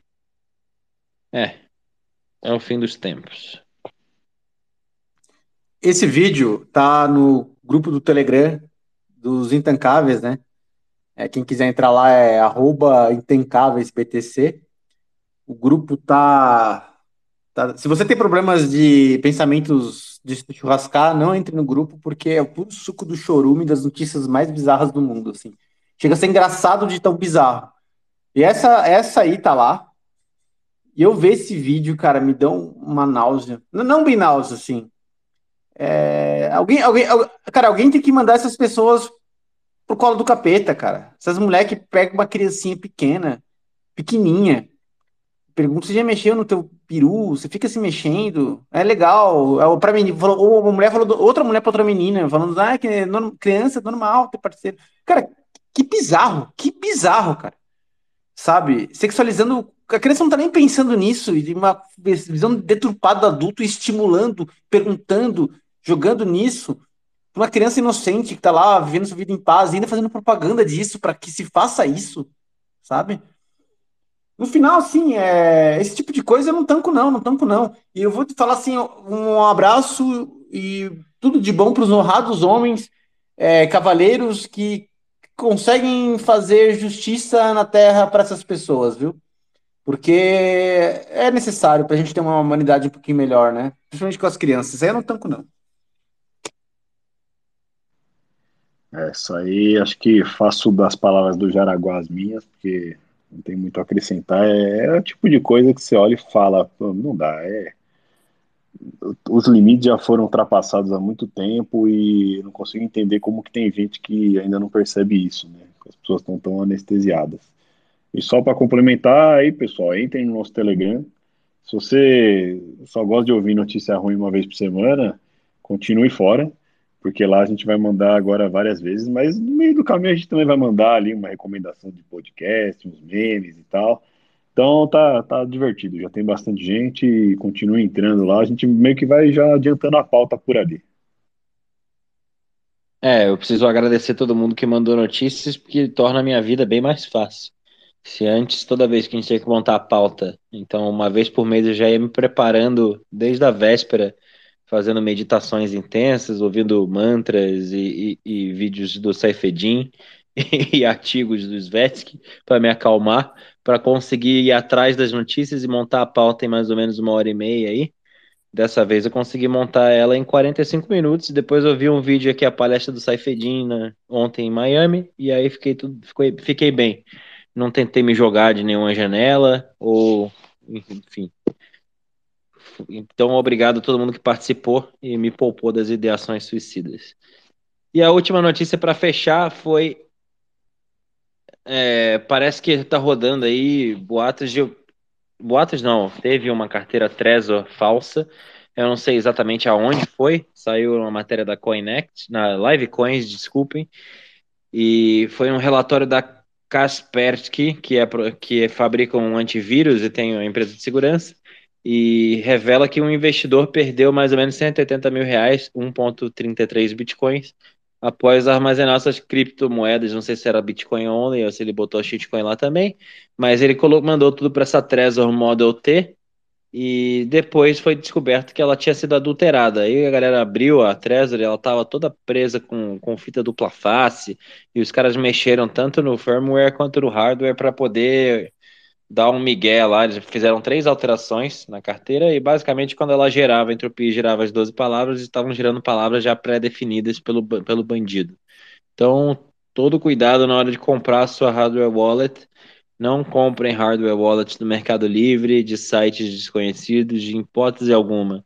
É muito melhor você ter seus bitcoins em uma hot wallet no seu celular, que você sabe que é uma, uma porra de uma wallet open source, do que você comprar uma Trezor, uma Ledger no Mercado Livre que você não sabe a procedência.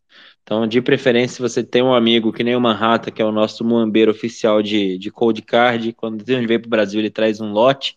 Mas se você tem algum amigo vindo dos Estados Unidos, pelo amor de Deus, peça para ele trazer direto, comprado no site da CoinKite ou em eventos que você sabe quem é o fornecedor, que é o, o fornecedor oficial, e traz a porra da carteira para cá e usa ela direto do fabricante. Não comprem de terceiros, não comprem de desconhecidos, porque as chances são baixas de que isso aconteça, mas elas não são zero. E aí essa pessoa perdeu 1,33 Bitcoin. Hoje dá 180 mil reais, mas sabe-se lá quanto vai ser daqui a 50 anos. Ele vai olhar para trás e vai querer se churrascar. Olha, eu tenho um amigo pessoal que ele comprou é, de fornecedor bom é uma Trezor e aconteceu a mesma coisa com ele. É, até pedi depois a carteira, né? Deixa eu ver, abrir ela para ver o que, que, tem lá dentro. Mas aí ele estava tão angustiado com, com essa perda que na hora ele jogou fora e tal. Essa parte de você gerar sua própria seed, ela, é, ela é bem relevante, bem relevante mesmo. E, e, assim, e eu sou do seguinte, e agora a Ledger também, né? Armazenando sua seed em servidor e ainda teve um para perguntar ah, se o governo obrigar vocês a fornecer, vocês vão? Eles falaram, vamos sim, sim. Falaram já que vão. Essa parte não se terceiriza. Então, ou você tem uma cold card, que, a MK4, que tem dois chips de segurança distintos, de fabricantes distintos para garantir isso. E mesmo assim, na MK4, coloque uma passphrase, mesmo tendo dois chips de segurança diferentes. Se botasse uma passphrase na Trezor, talvez não teria esse problema. E o ataque, que é, geralmente é feito assim, é gerar essa seed falsamente aleatória, né?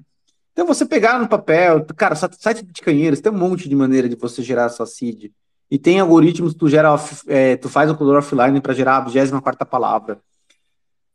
Essa parte é muito importante, não subestime isso. Então, eu sou da opinião, ou você tem uma code card, né?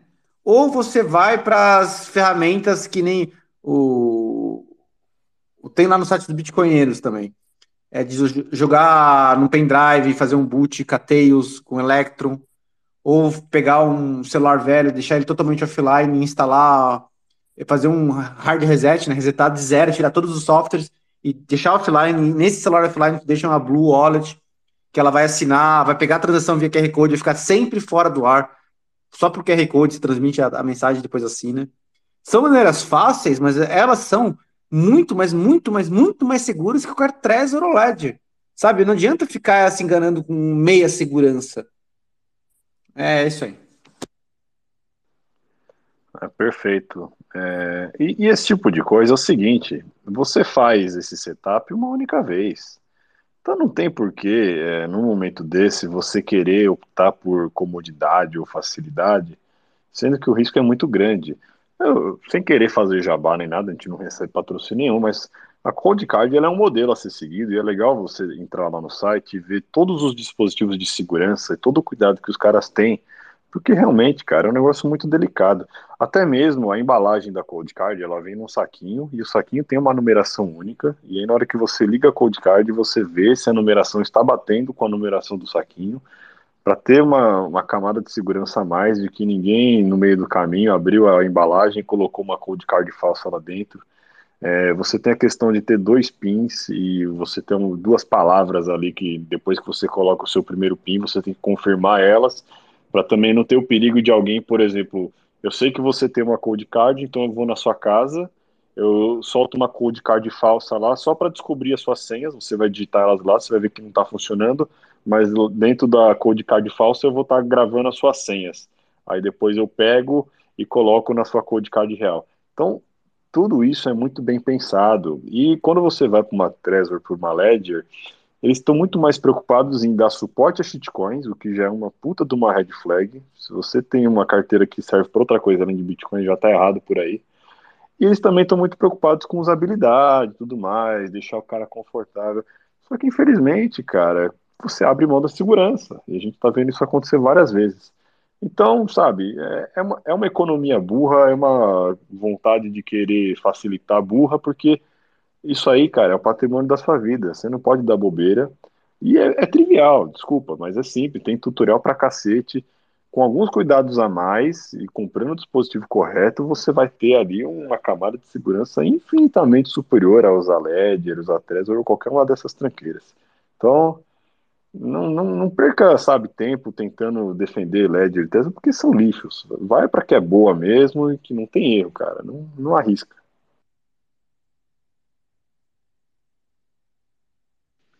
Não, eu assino com, com o Doom também, porque a Cold Card ela tá um passo à frente aí da, de todas as concorrentes em termos de hardware wallet, né? E eu particularmente eu já tô assim numa de depois dos últimos acontecimentos de não indicar mais Ledger para ninguém, entendeu? E, e assim, se, se puder, quem tiver Ledger aí para uma outra, eu já tô meio que recomendando também, entendeu?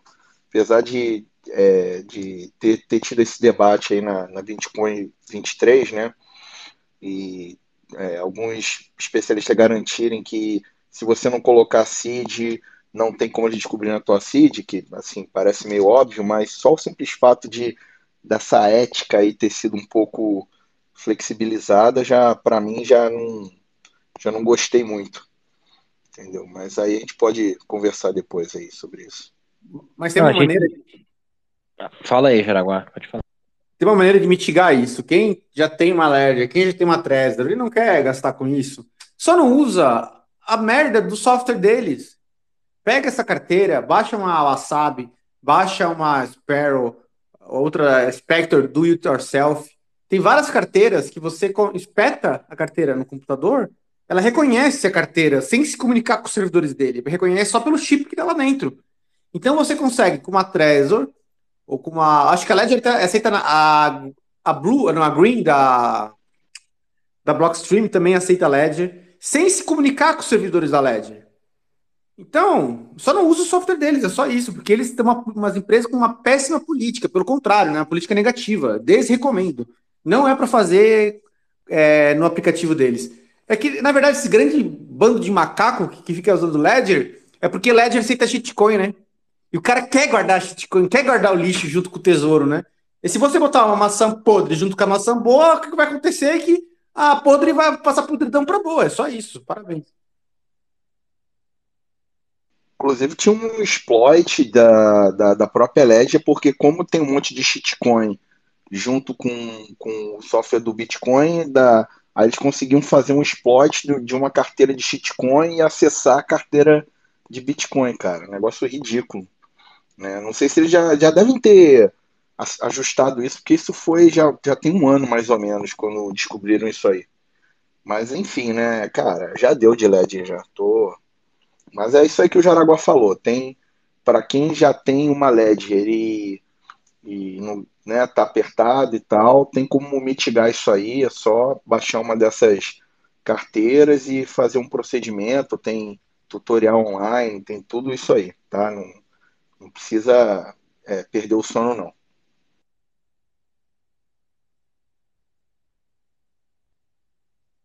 Bom, e com isso a gente encerrou a pauta. Agora podemos passar aí para o Manhattan dar um resumo do que, que ele viu de interessante lá em Miami. É... Manhattan, conta pra gente. Pô, vamos lá, né? Vou tentar falar assim as coisas diferentes, né? Porque teve muito é, pessoal da, eu diria da, da é, os conhecidos da, da, do Brasil tiveram na Bitcoin 23. O próprio Uris teve na, na Bitcoin 23, o Charles Mendovich, do Economista Sincero, ambos fizeram uma cobertura, é, devem ter colocado alguma coisa no YouTube deles e tal, com vídeo, imagens. Então, legal assim para quem quiser aquela cobertura mainstream do, do evento, já fica aí a recomendação para ir lá dar uma olhada no que eles fizeram né? Mas eu não, obviamente que não ia sair gravando, fazendo nada, né? Então o que eu procurei fazer era metade do tempo que eu fiquei, né? É, é, meio fazendo networking mesmo com, com os bitcoiners aí, e a outra metade vendo as, as, as os talks, né, as palestras do,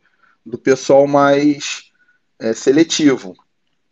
E aí, assim, a, o, o destaque né, para o primeiro dia, né, eu até cheguei a colocar, fazer meio que uma agenda, fazer uma agenda, mas aí a, acabou que na prática não estava não tava dando muito certo, porque é, é, eles, eles fazem, tem quatro palcos diferentes né, no, no evento, e o, as falas acontecem ao mesmo tempo.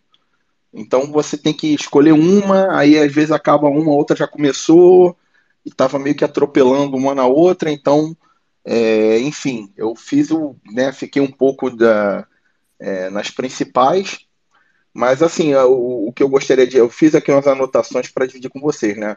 Então, a, a primeiro, assim, as primeiras impressões, né, da, da Bitcoin 23, ela foi um pouco, ela foi menor, né? Foi um, um downgrade da versão do ano anterior. A versão do ano anterior foram três dias de, de Bitcoin é, 22, né? Teve um palco a mais, teve mais, um, um espaço maior, né? E esse ano parece que foi uma redução, acho que de um terço em relação ao espaço que eles, eles tomaram, apesar de ter sido na mesma venue. Mas eu, no ano passado eles pegaram a venue inteira. Esse ano já não foi a venue inteira, foi mais ou menos dois terços ali do tamanho ah, eles, eles já aproveitaram a, a, a disposição das, da, do, das salas e tal, então era, tinha o Nakamoto Stage, eram no mesmo lugar, o Mining Stage, o Open Source Stage eram todos ali na, na no mesmo lugar do ano passado, mas é, houve sim uma, uma redução de, de tamanho e tal. Mesmo formato, né? Você tinha os stages e você tinha uma área que era Expo. E essa Expo onde estavam lá todos os patrocinadores, pessoal é, tanto da área de mineração, software, pessoal oferecendo produtos, serviço, enfim, essa parte já não, não tem tanto assim o que, o que mencionar, porque é como se fosse uma, uma feira que você vai, tem os, os, os patrocinadores, você vai lá, aí cada um tem, tem um jogo, no outro eles mostram um, um produto serviço, tinha, aí vendiam um, é, é, chopp usando Lightning, você ia na praça de alimentação, você conseguia pagar com Lightning, então era isso a parte estava tava bem legal. Então é, fica aí uma é, esse primeiro comentário inicial, né? É, agora de venda eram com, com o terminal da Ibex também, igual ano passado. É, acho que era a Ibex também. Era a mesma coisa do ano passado.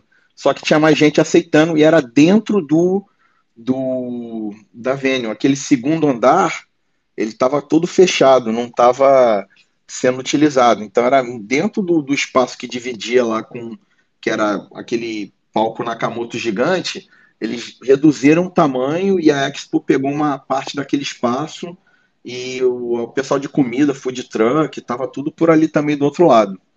Então ela deu, deu uma, uma reduzida né, na, é, em relação ao negócio. Tanto é que no ano passado o controle de acesso era eletrônico, você tinha que chegar lá, mostrar a identidade e tal. E esse ano era uma, era uma fitinha amarela com nada. Se eu quisesse passar para alguém, eu passava. Tava bem luz assim um, o controle de segurança. Sabe? Se eu quisesse assim ir num dia passar para alguém e usar a minha a minha fita, conseguia. Tá assim, não estava nesse ponto ele é, é, foi bem pior do que o ano passado mesmo, tá? Aí eu vou é, falando aqui mais ou menos o, as anotações que eu fiz. Se alguém tiver alguma pergunta específica, fica à vontade para me interromper, tá? Mas o primeiro dia, né? O que, que se notou assim do o que foram os highlights, né? Foi o discurso do, do RF, RFK, né? Que é o candidato presidencial, que é o Robert Kennedy. Então ele ele foi lá, fez um discurso assim que eu acho que entre os discursos de políticos relacionados a Bitcoin foi um dos melhores que o pessoal ovacionou de pé, né? E, e eu acredito que, né, pelo que eu perguntei do pessoal lá, que é o candidato que os bitcoins vão apoiar, né, para o Partido Democrata, né? Que um cara que tem já tem, ele já tem assim, ele tem uma óbvio que pelo fato do, do Biden ser o presidente atual, eu não sei exatamente se como funcionaria isso nas prévias do, do Partido Democrata, mas é, ele é um cara que tem chance de, de competir com o Biden, ele, é, ele, é, ele tem um, um capital político grande, né? E ele, assim, completamente ligado no ethos libertário, sempre se posicionou contra o lockdown, vacina, né? Essa, essa questão do body autonomy, né? E tudo isso.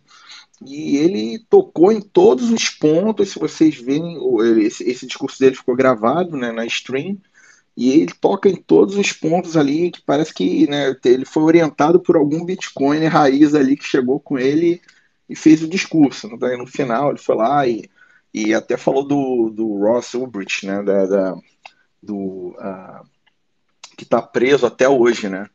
Então ele falou que ia rever a, a questão dele e tal. Então, é, cara, foi ovacionado de pé e tudo.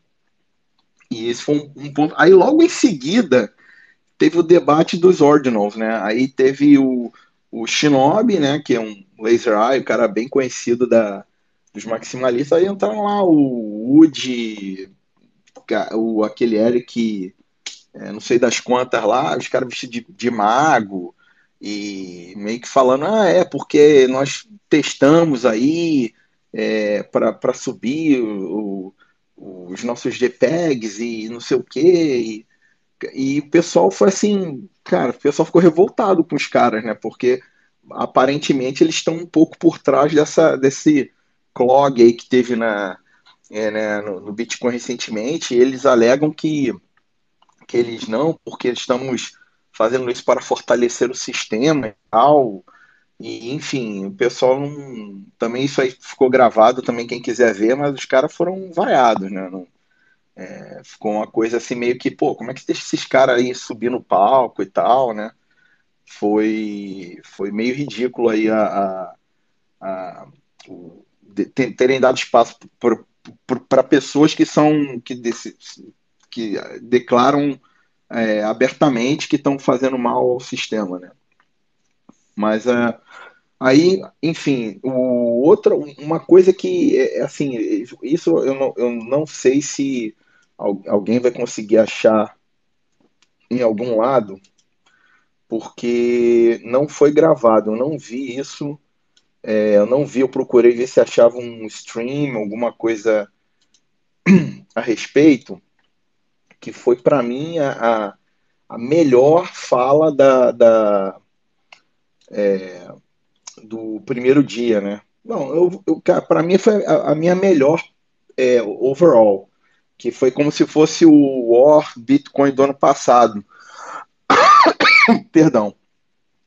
Que foi uma repórter, ela se chama Whitney Webb, e ela falou no Open Source Stage sobre a guerra que o Bitcoin está travando contra os bancos centrais.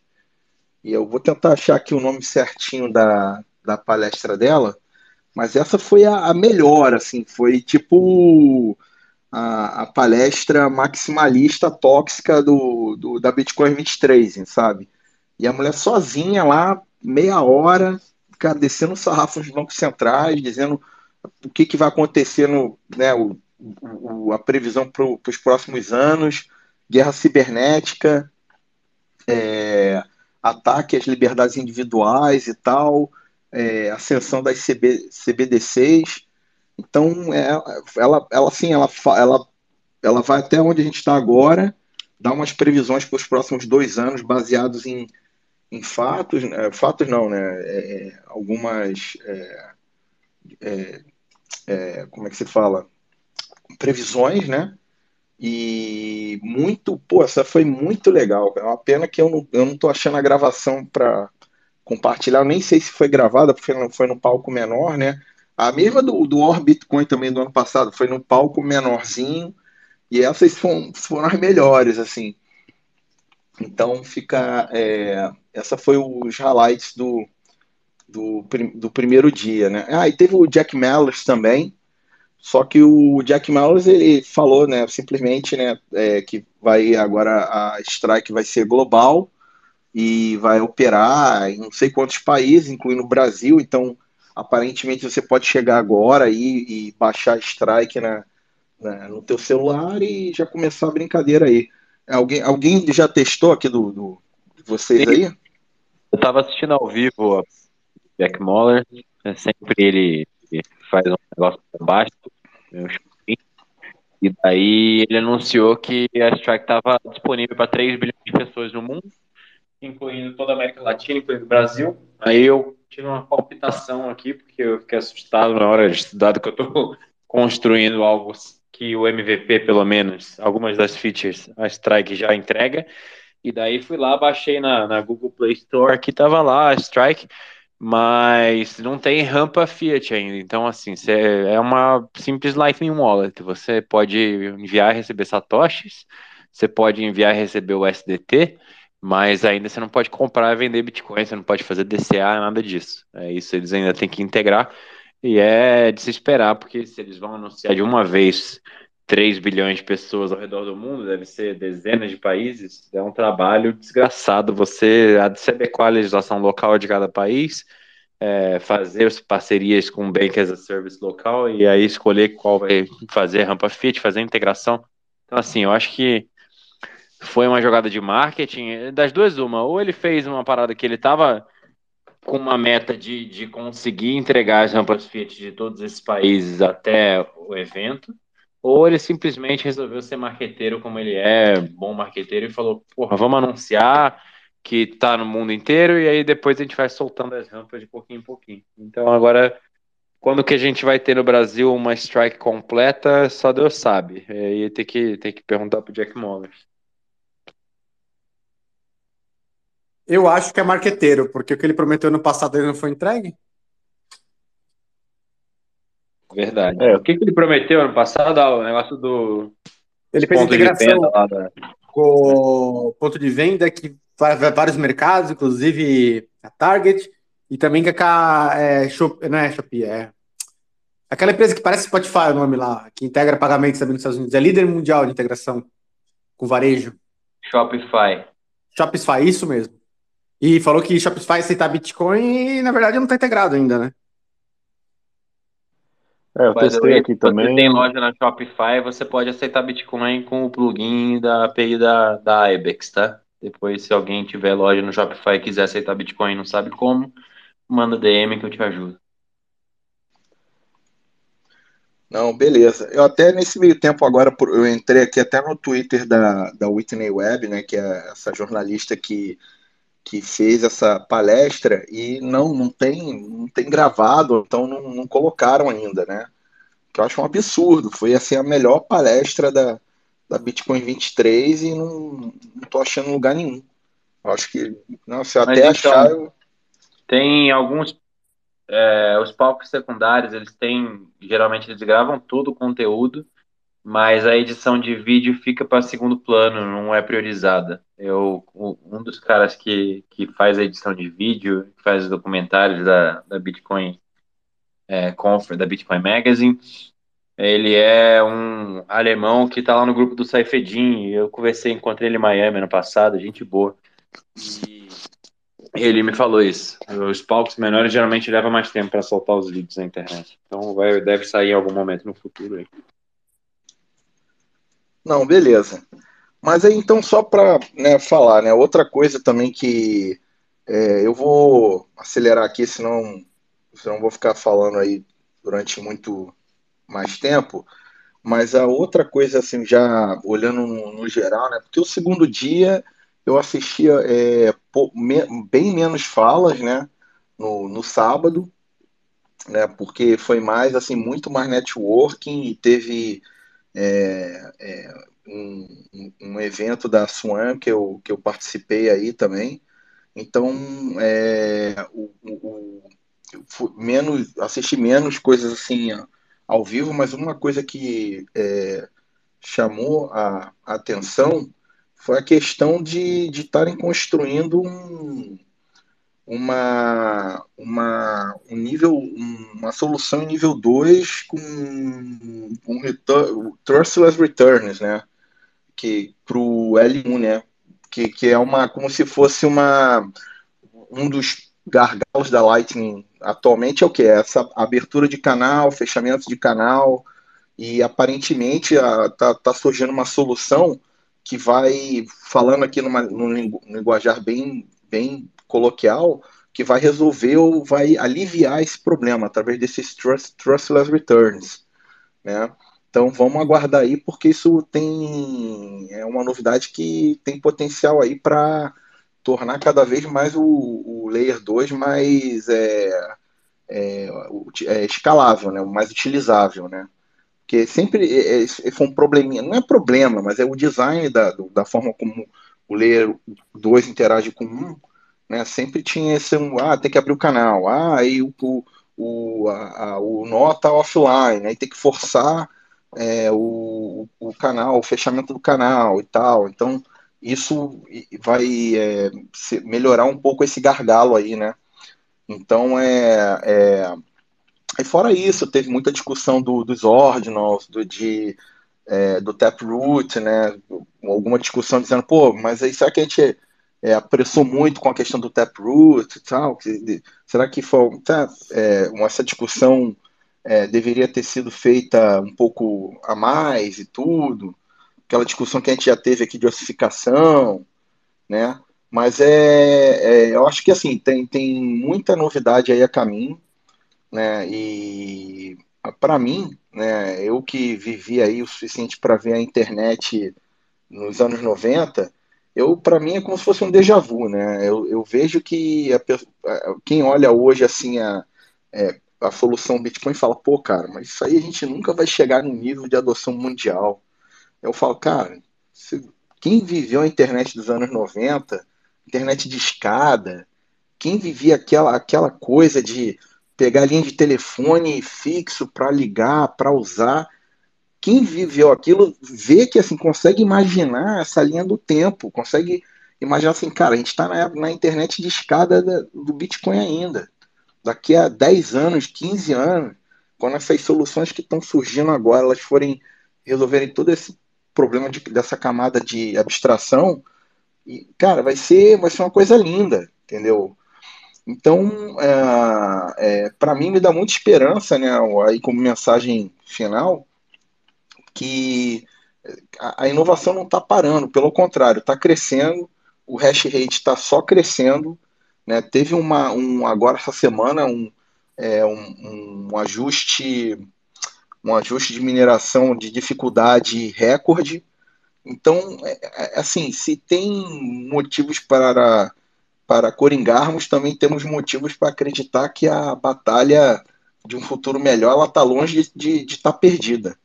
Então, isso é uma coisa que, para mim, assim, é, eu saio daqui da, do evento com uma mensagem de esperança aí que tem, tem muito bitcoinheiro no mundo, muito mesmo, entendeu? Nesse evento dá para ver que tem muita gente ali que que o pessoal tem um pensamento assim de é, gente que eu, eu interagi pessoalmente que você vê assim, olha, esse cara aqui tá no Bitcoin desde 2013, podre de rico, e o cara assim, igual um, pô, simplicidade, tá ali, o cara tentando, pô, ajudar, fazer a coisa acontecer, o cara não tá nem aí, o cara, sabe, você vê que a pessoa tá ali por, por é, é, porque ela quer fazer uma coisa para os outros, né, para o protocolo, para o futuro. Porque se fosse só o caso da, do, de, de, dessa pessoa, né, eu estou citando um exemplo assim, mas é mais de uma, na verdade, né? E a pessoa fala, pô, vem cá, eu já estou podre de rico aqui, eu vou ficar perdendo meu tempo aqui, fazendo. Ah, tá bom, vou gastar aqui meu, meu Bitcoin. Entendeu? Mas não, sabe, pessoas que estão engajadas em querer reinvestir no protocolo, ajudar os outros, investir em projetos de Bitcoin. Então, essa parte é, é, eu acompanhei um pouco mais de perto, conforme fui falando com, é, com várias pessoas durante o evento, e isso me dá uma esperança, que tem muita gente é, é, com, com a cabeça no lugar certo, que está querendo fazer é, a coisa acontecer da, da forma como ela deveria ser, né? não por, por um ganho rápido, mas porque quer ver a adoção, quer ver a, a coisa crescendo, e, e se tornando uma solução que pode salvar, uh, quem sabe, até a humanidade, né? O que a gente está vivendo agora.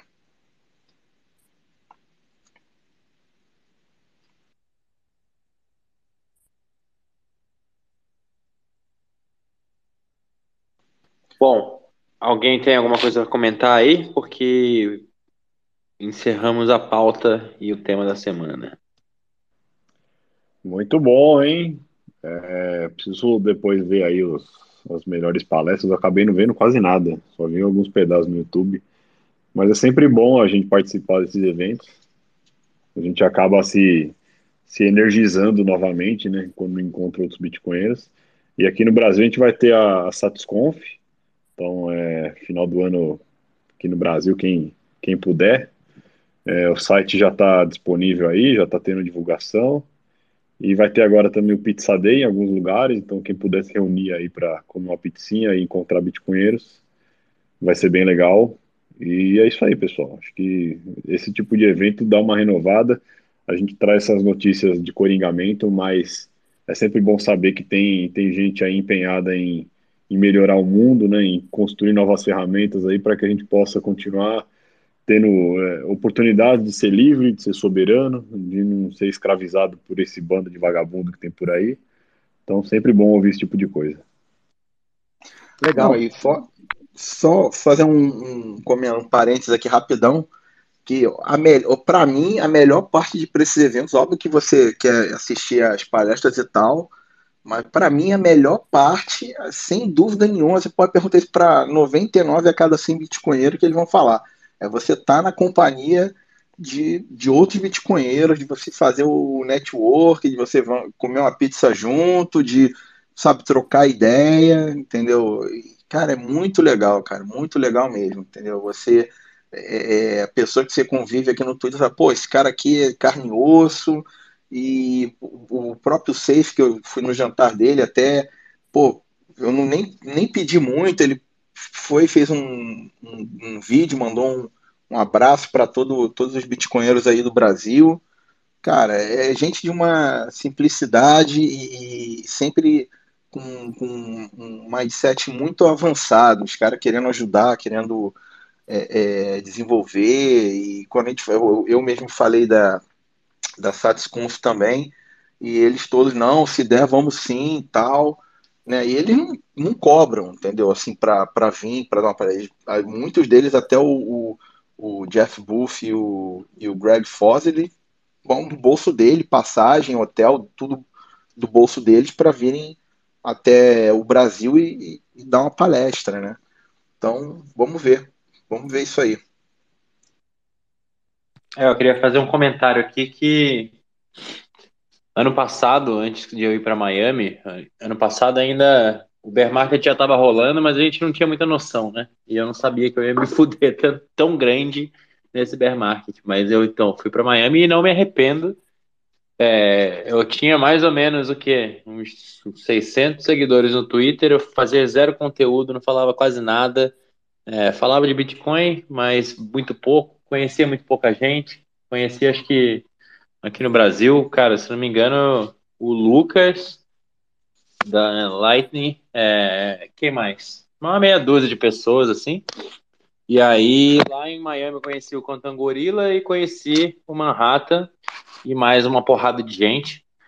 Mas foi ali que eu comecei a fazer os, os, as parcerias e as amizades que foram se desenvolvendo, e por causa disso nasceu Intancáveis, e por causa disso é, nasceu uma série de projetos. E eu fiquei amigo de um monte de gente, o pessoal da Swan. Mandar um abraço pro Guilherme aí, pro Rafa, mas assim, é, realmente não tem nada igual, não tem comparação com você tá ali cercado de bitcoiners e você ter essa oportunidade de conversar com eles, com bitcoiners do mundo inteiro, de, mais variados estilos de vida e estreitar relacionamento, porque, cara, no final do dia, é, no futuro a gente vai ser a elite que vai mandar no mundo. E é bom você saber quem são essas pessoas, você tá próximo delas, porque isso abre portas a um nível que não dá nem para prever. Então, espero que ano que vem eu já possa voltar aí em eventos. E ano que vem vai ser em Nashville, né, Marrata? Isso aí, vai ser em Nashville. É, já tive lá há muitos anos atrás, antes da, da enchente. Vai ser uma proposta diferente, né? Não sei Vou procurar saber mais detalhes aí, como é, da Venue e tudo, mas é uma cidade incrível também. Muito, tem tudo assim para ser para ser outro evento legal. Tomara que tenha um bull marketzinho, que aí, aí fica bom mesmo. O pessoal se anima mais. É, ano que vem é ano de halving, então acho que é, acho que daqui a exatamente um ano, né? Deve ser lá para maio do ano que vem que a gente vai ter o halving. Talvez não tenha um bull market até lá, mas depois de maio do ano que vem, acho que o negócio vai, vai ficar interessante.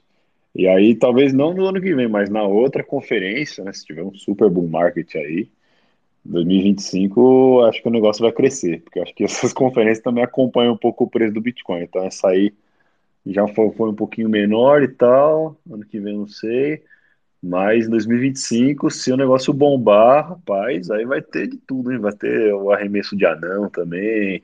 Vai ser um negócio bem mais completo aí, vamos ver.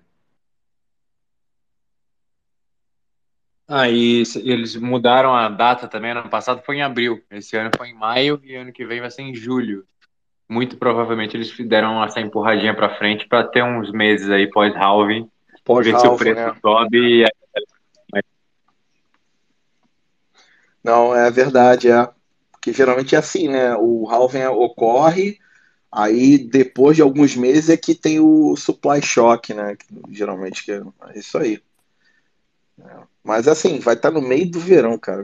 Deve, vai, enfim, vamos ver. Mas é outra. Só mais um último comentário. É, vai ter algumas outras outros eventos esse ano que eu vou tentar ir. Né? Vai ter um no Canadá, que esse eu fui até intimado aí, que é o Bitcoin Rodeo, vai ser em Calgary na semana do Stampede lá, que é, é a feira anual lá de Calgary, como se fosse o, é, o, o, Barretão do, do Canadá, né? Como se fosse o maior rodeio da, da América do Norte, né? Lá em Calgary. Esse, e aí é, se chama de Calgary Stampede. E aí eles vão fazer uma, um evento de Bitcoin maximalista no meio do, do, do negócio por origipilar uma galera lá. E aí, como é perto, é do lado de onde eu moro, lá, então vai ser tranquilo. Aí esse eu vou, vou atender. E o outro também que, que eu também vou ver direitinho as condições para ir, mas é o, o Pacific Bitcoin né, da Swan também, que esse é geralmente é em outubro, novembro. E esse também tem, geralmente é bem legal também.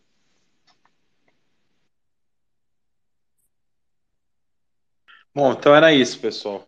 Vamos encerrar? Querem abrir o microfone para o resto do pessoal falar? Como é que vai ser?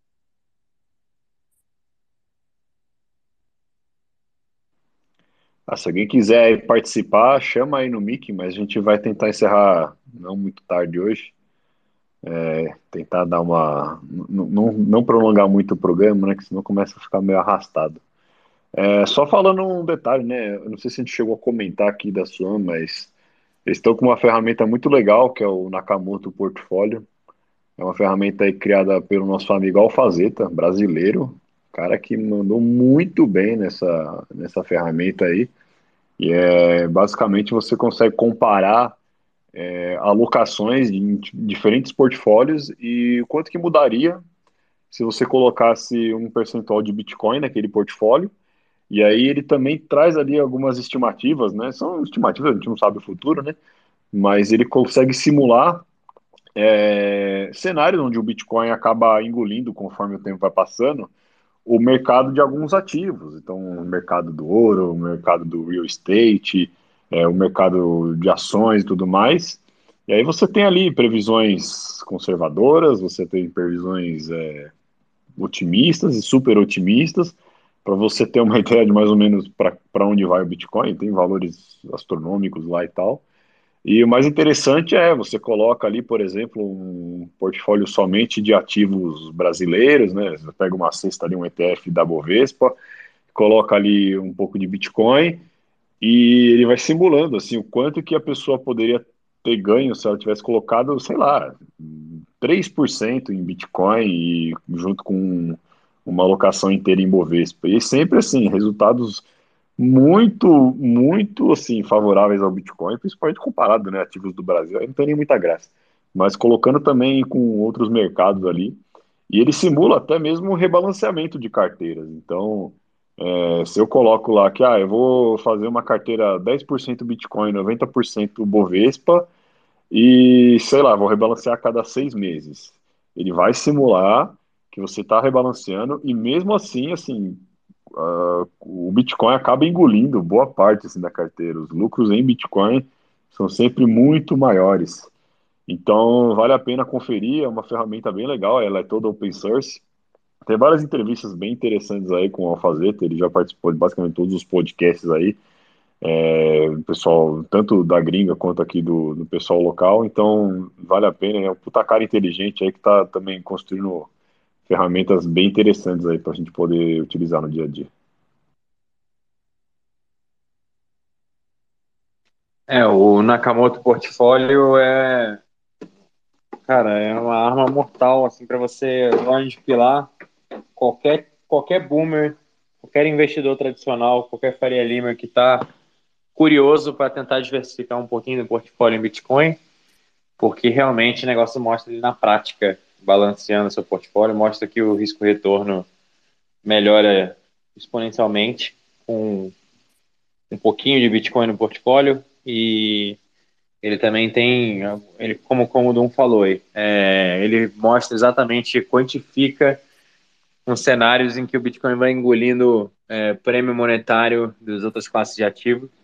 E você vê o quanto o Bitcoin ainda é pequeno, o quanto está cedo e quanto qualquer é, engolidazinha de, de prêmio monetário do ouro, dos imóveis, das ações, faz o Bitcoin dar uma porrada para cima e chegar em níveis estratosféricos, assim, que, que derretem a cabeça de qualquer Faria Lima que não tem a menor ideia do, do, do que se trata, né? Do que, do que é o Bitcoin. É uma arma muito poderosa para convencer a galera que é mais, mais tradicional aí, que é mais ressabiada. E, inclusive, o, o Rafa teve recentemente no Bitcoinheiros falando bem sobre isso. Recomendo lá. Só assistiu. Tem, tem nem duas, três semanas atrás. Só assistiu lá no Bitcoinheiros lá o, o episódio com o Rafa Ziguri.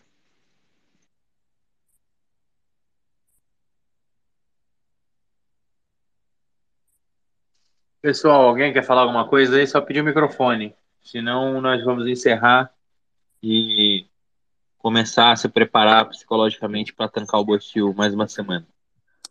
Uma coisa que eu achei interessante, o relato que o Marrato falou, é a gente precisa começar a pensar seriamente que o StatusConf tem que ter, viu?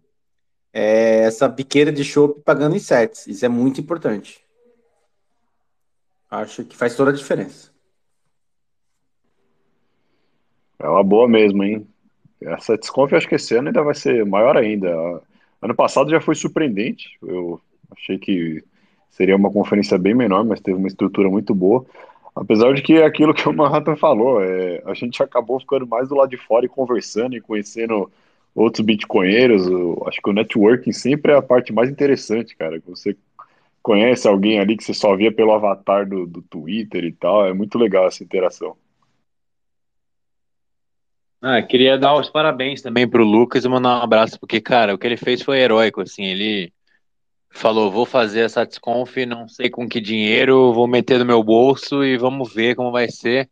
E aí, no começo, a venda de ingressos com vários meses de antecedência foi aquém do que ele imaginava no comecinho, e ele estava bem no vermelho, mas, assim, foi procurando patrocínio e foi indo para frente e o negócio deu certo, foi um super sucesso. No final, é, ele conseguiu os patrocínios e conseguiu vender bastante ingresso, deu tudo certo, foi, foi um sucesso. Acho que ano que vem, é, esse ano, na verdade, vai expandir de tamanho. Espero, quem sabe, que a gente possa ter uma Satisconf com vários dias aí no futuro breve, porque seria sensacional. Realmente é, é difícil ver as palestras quando tem tanta gente do Brasil inteiro espalhada para trocar ideia. Do Brasil e do mundo, né?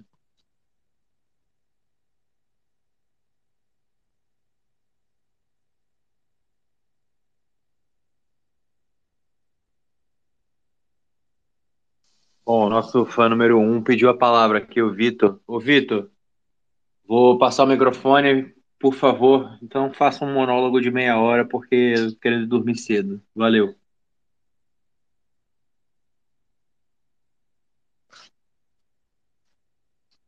Tá aí, Vitor? Ué, eu não consegui aprovar, calma aí. Aprova. Jaraguá, passa o microfone pro Vitor aí que eu não tô conseguindo.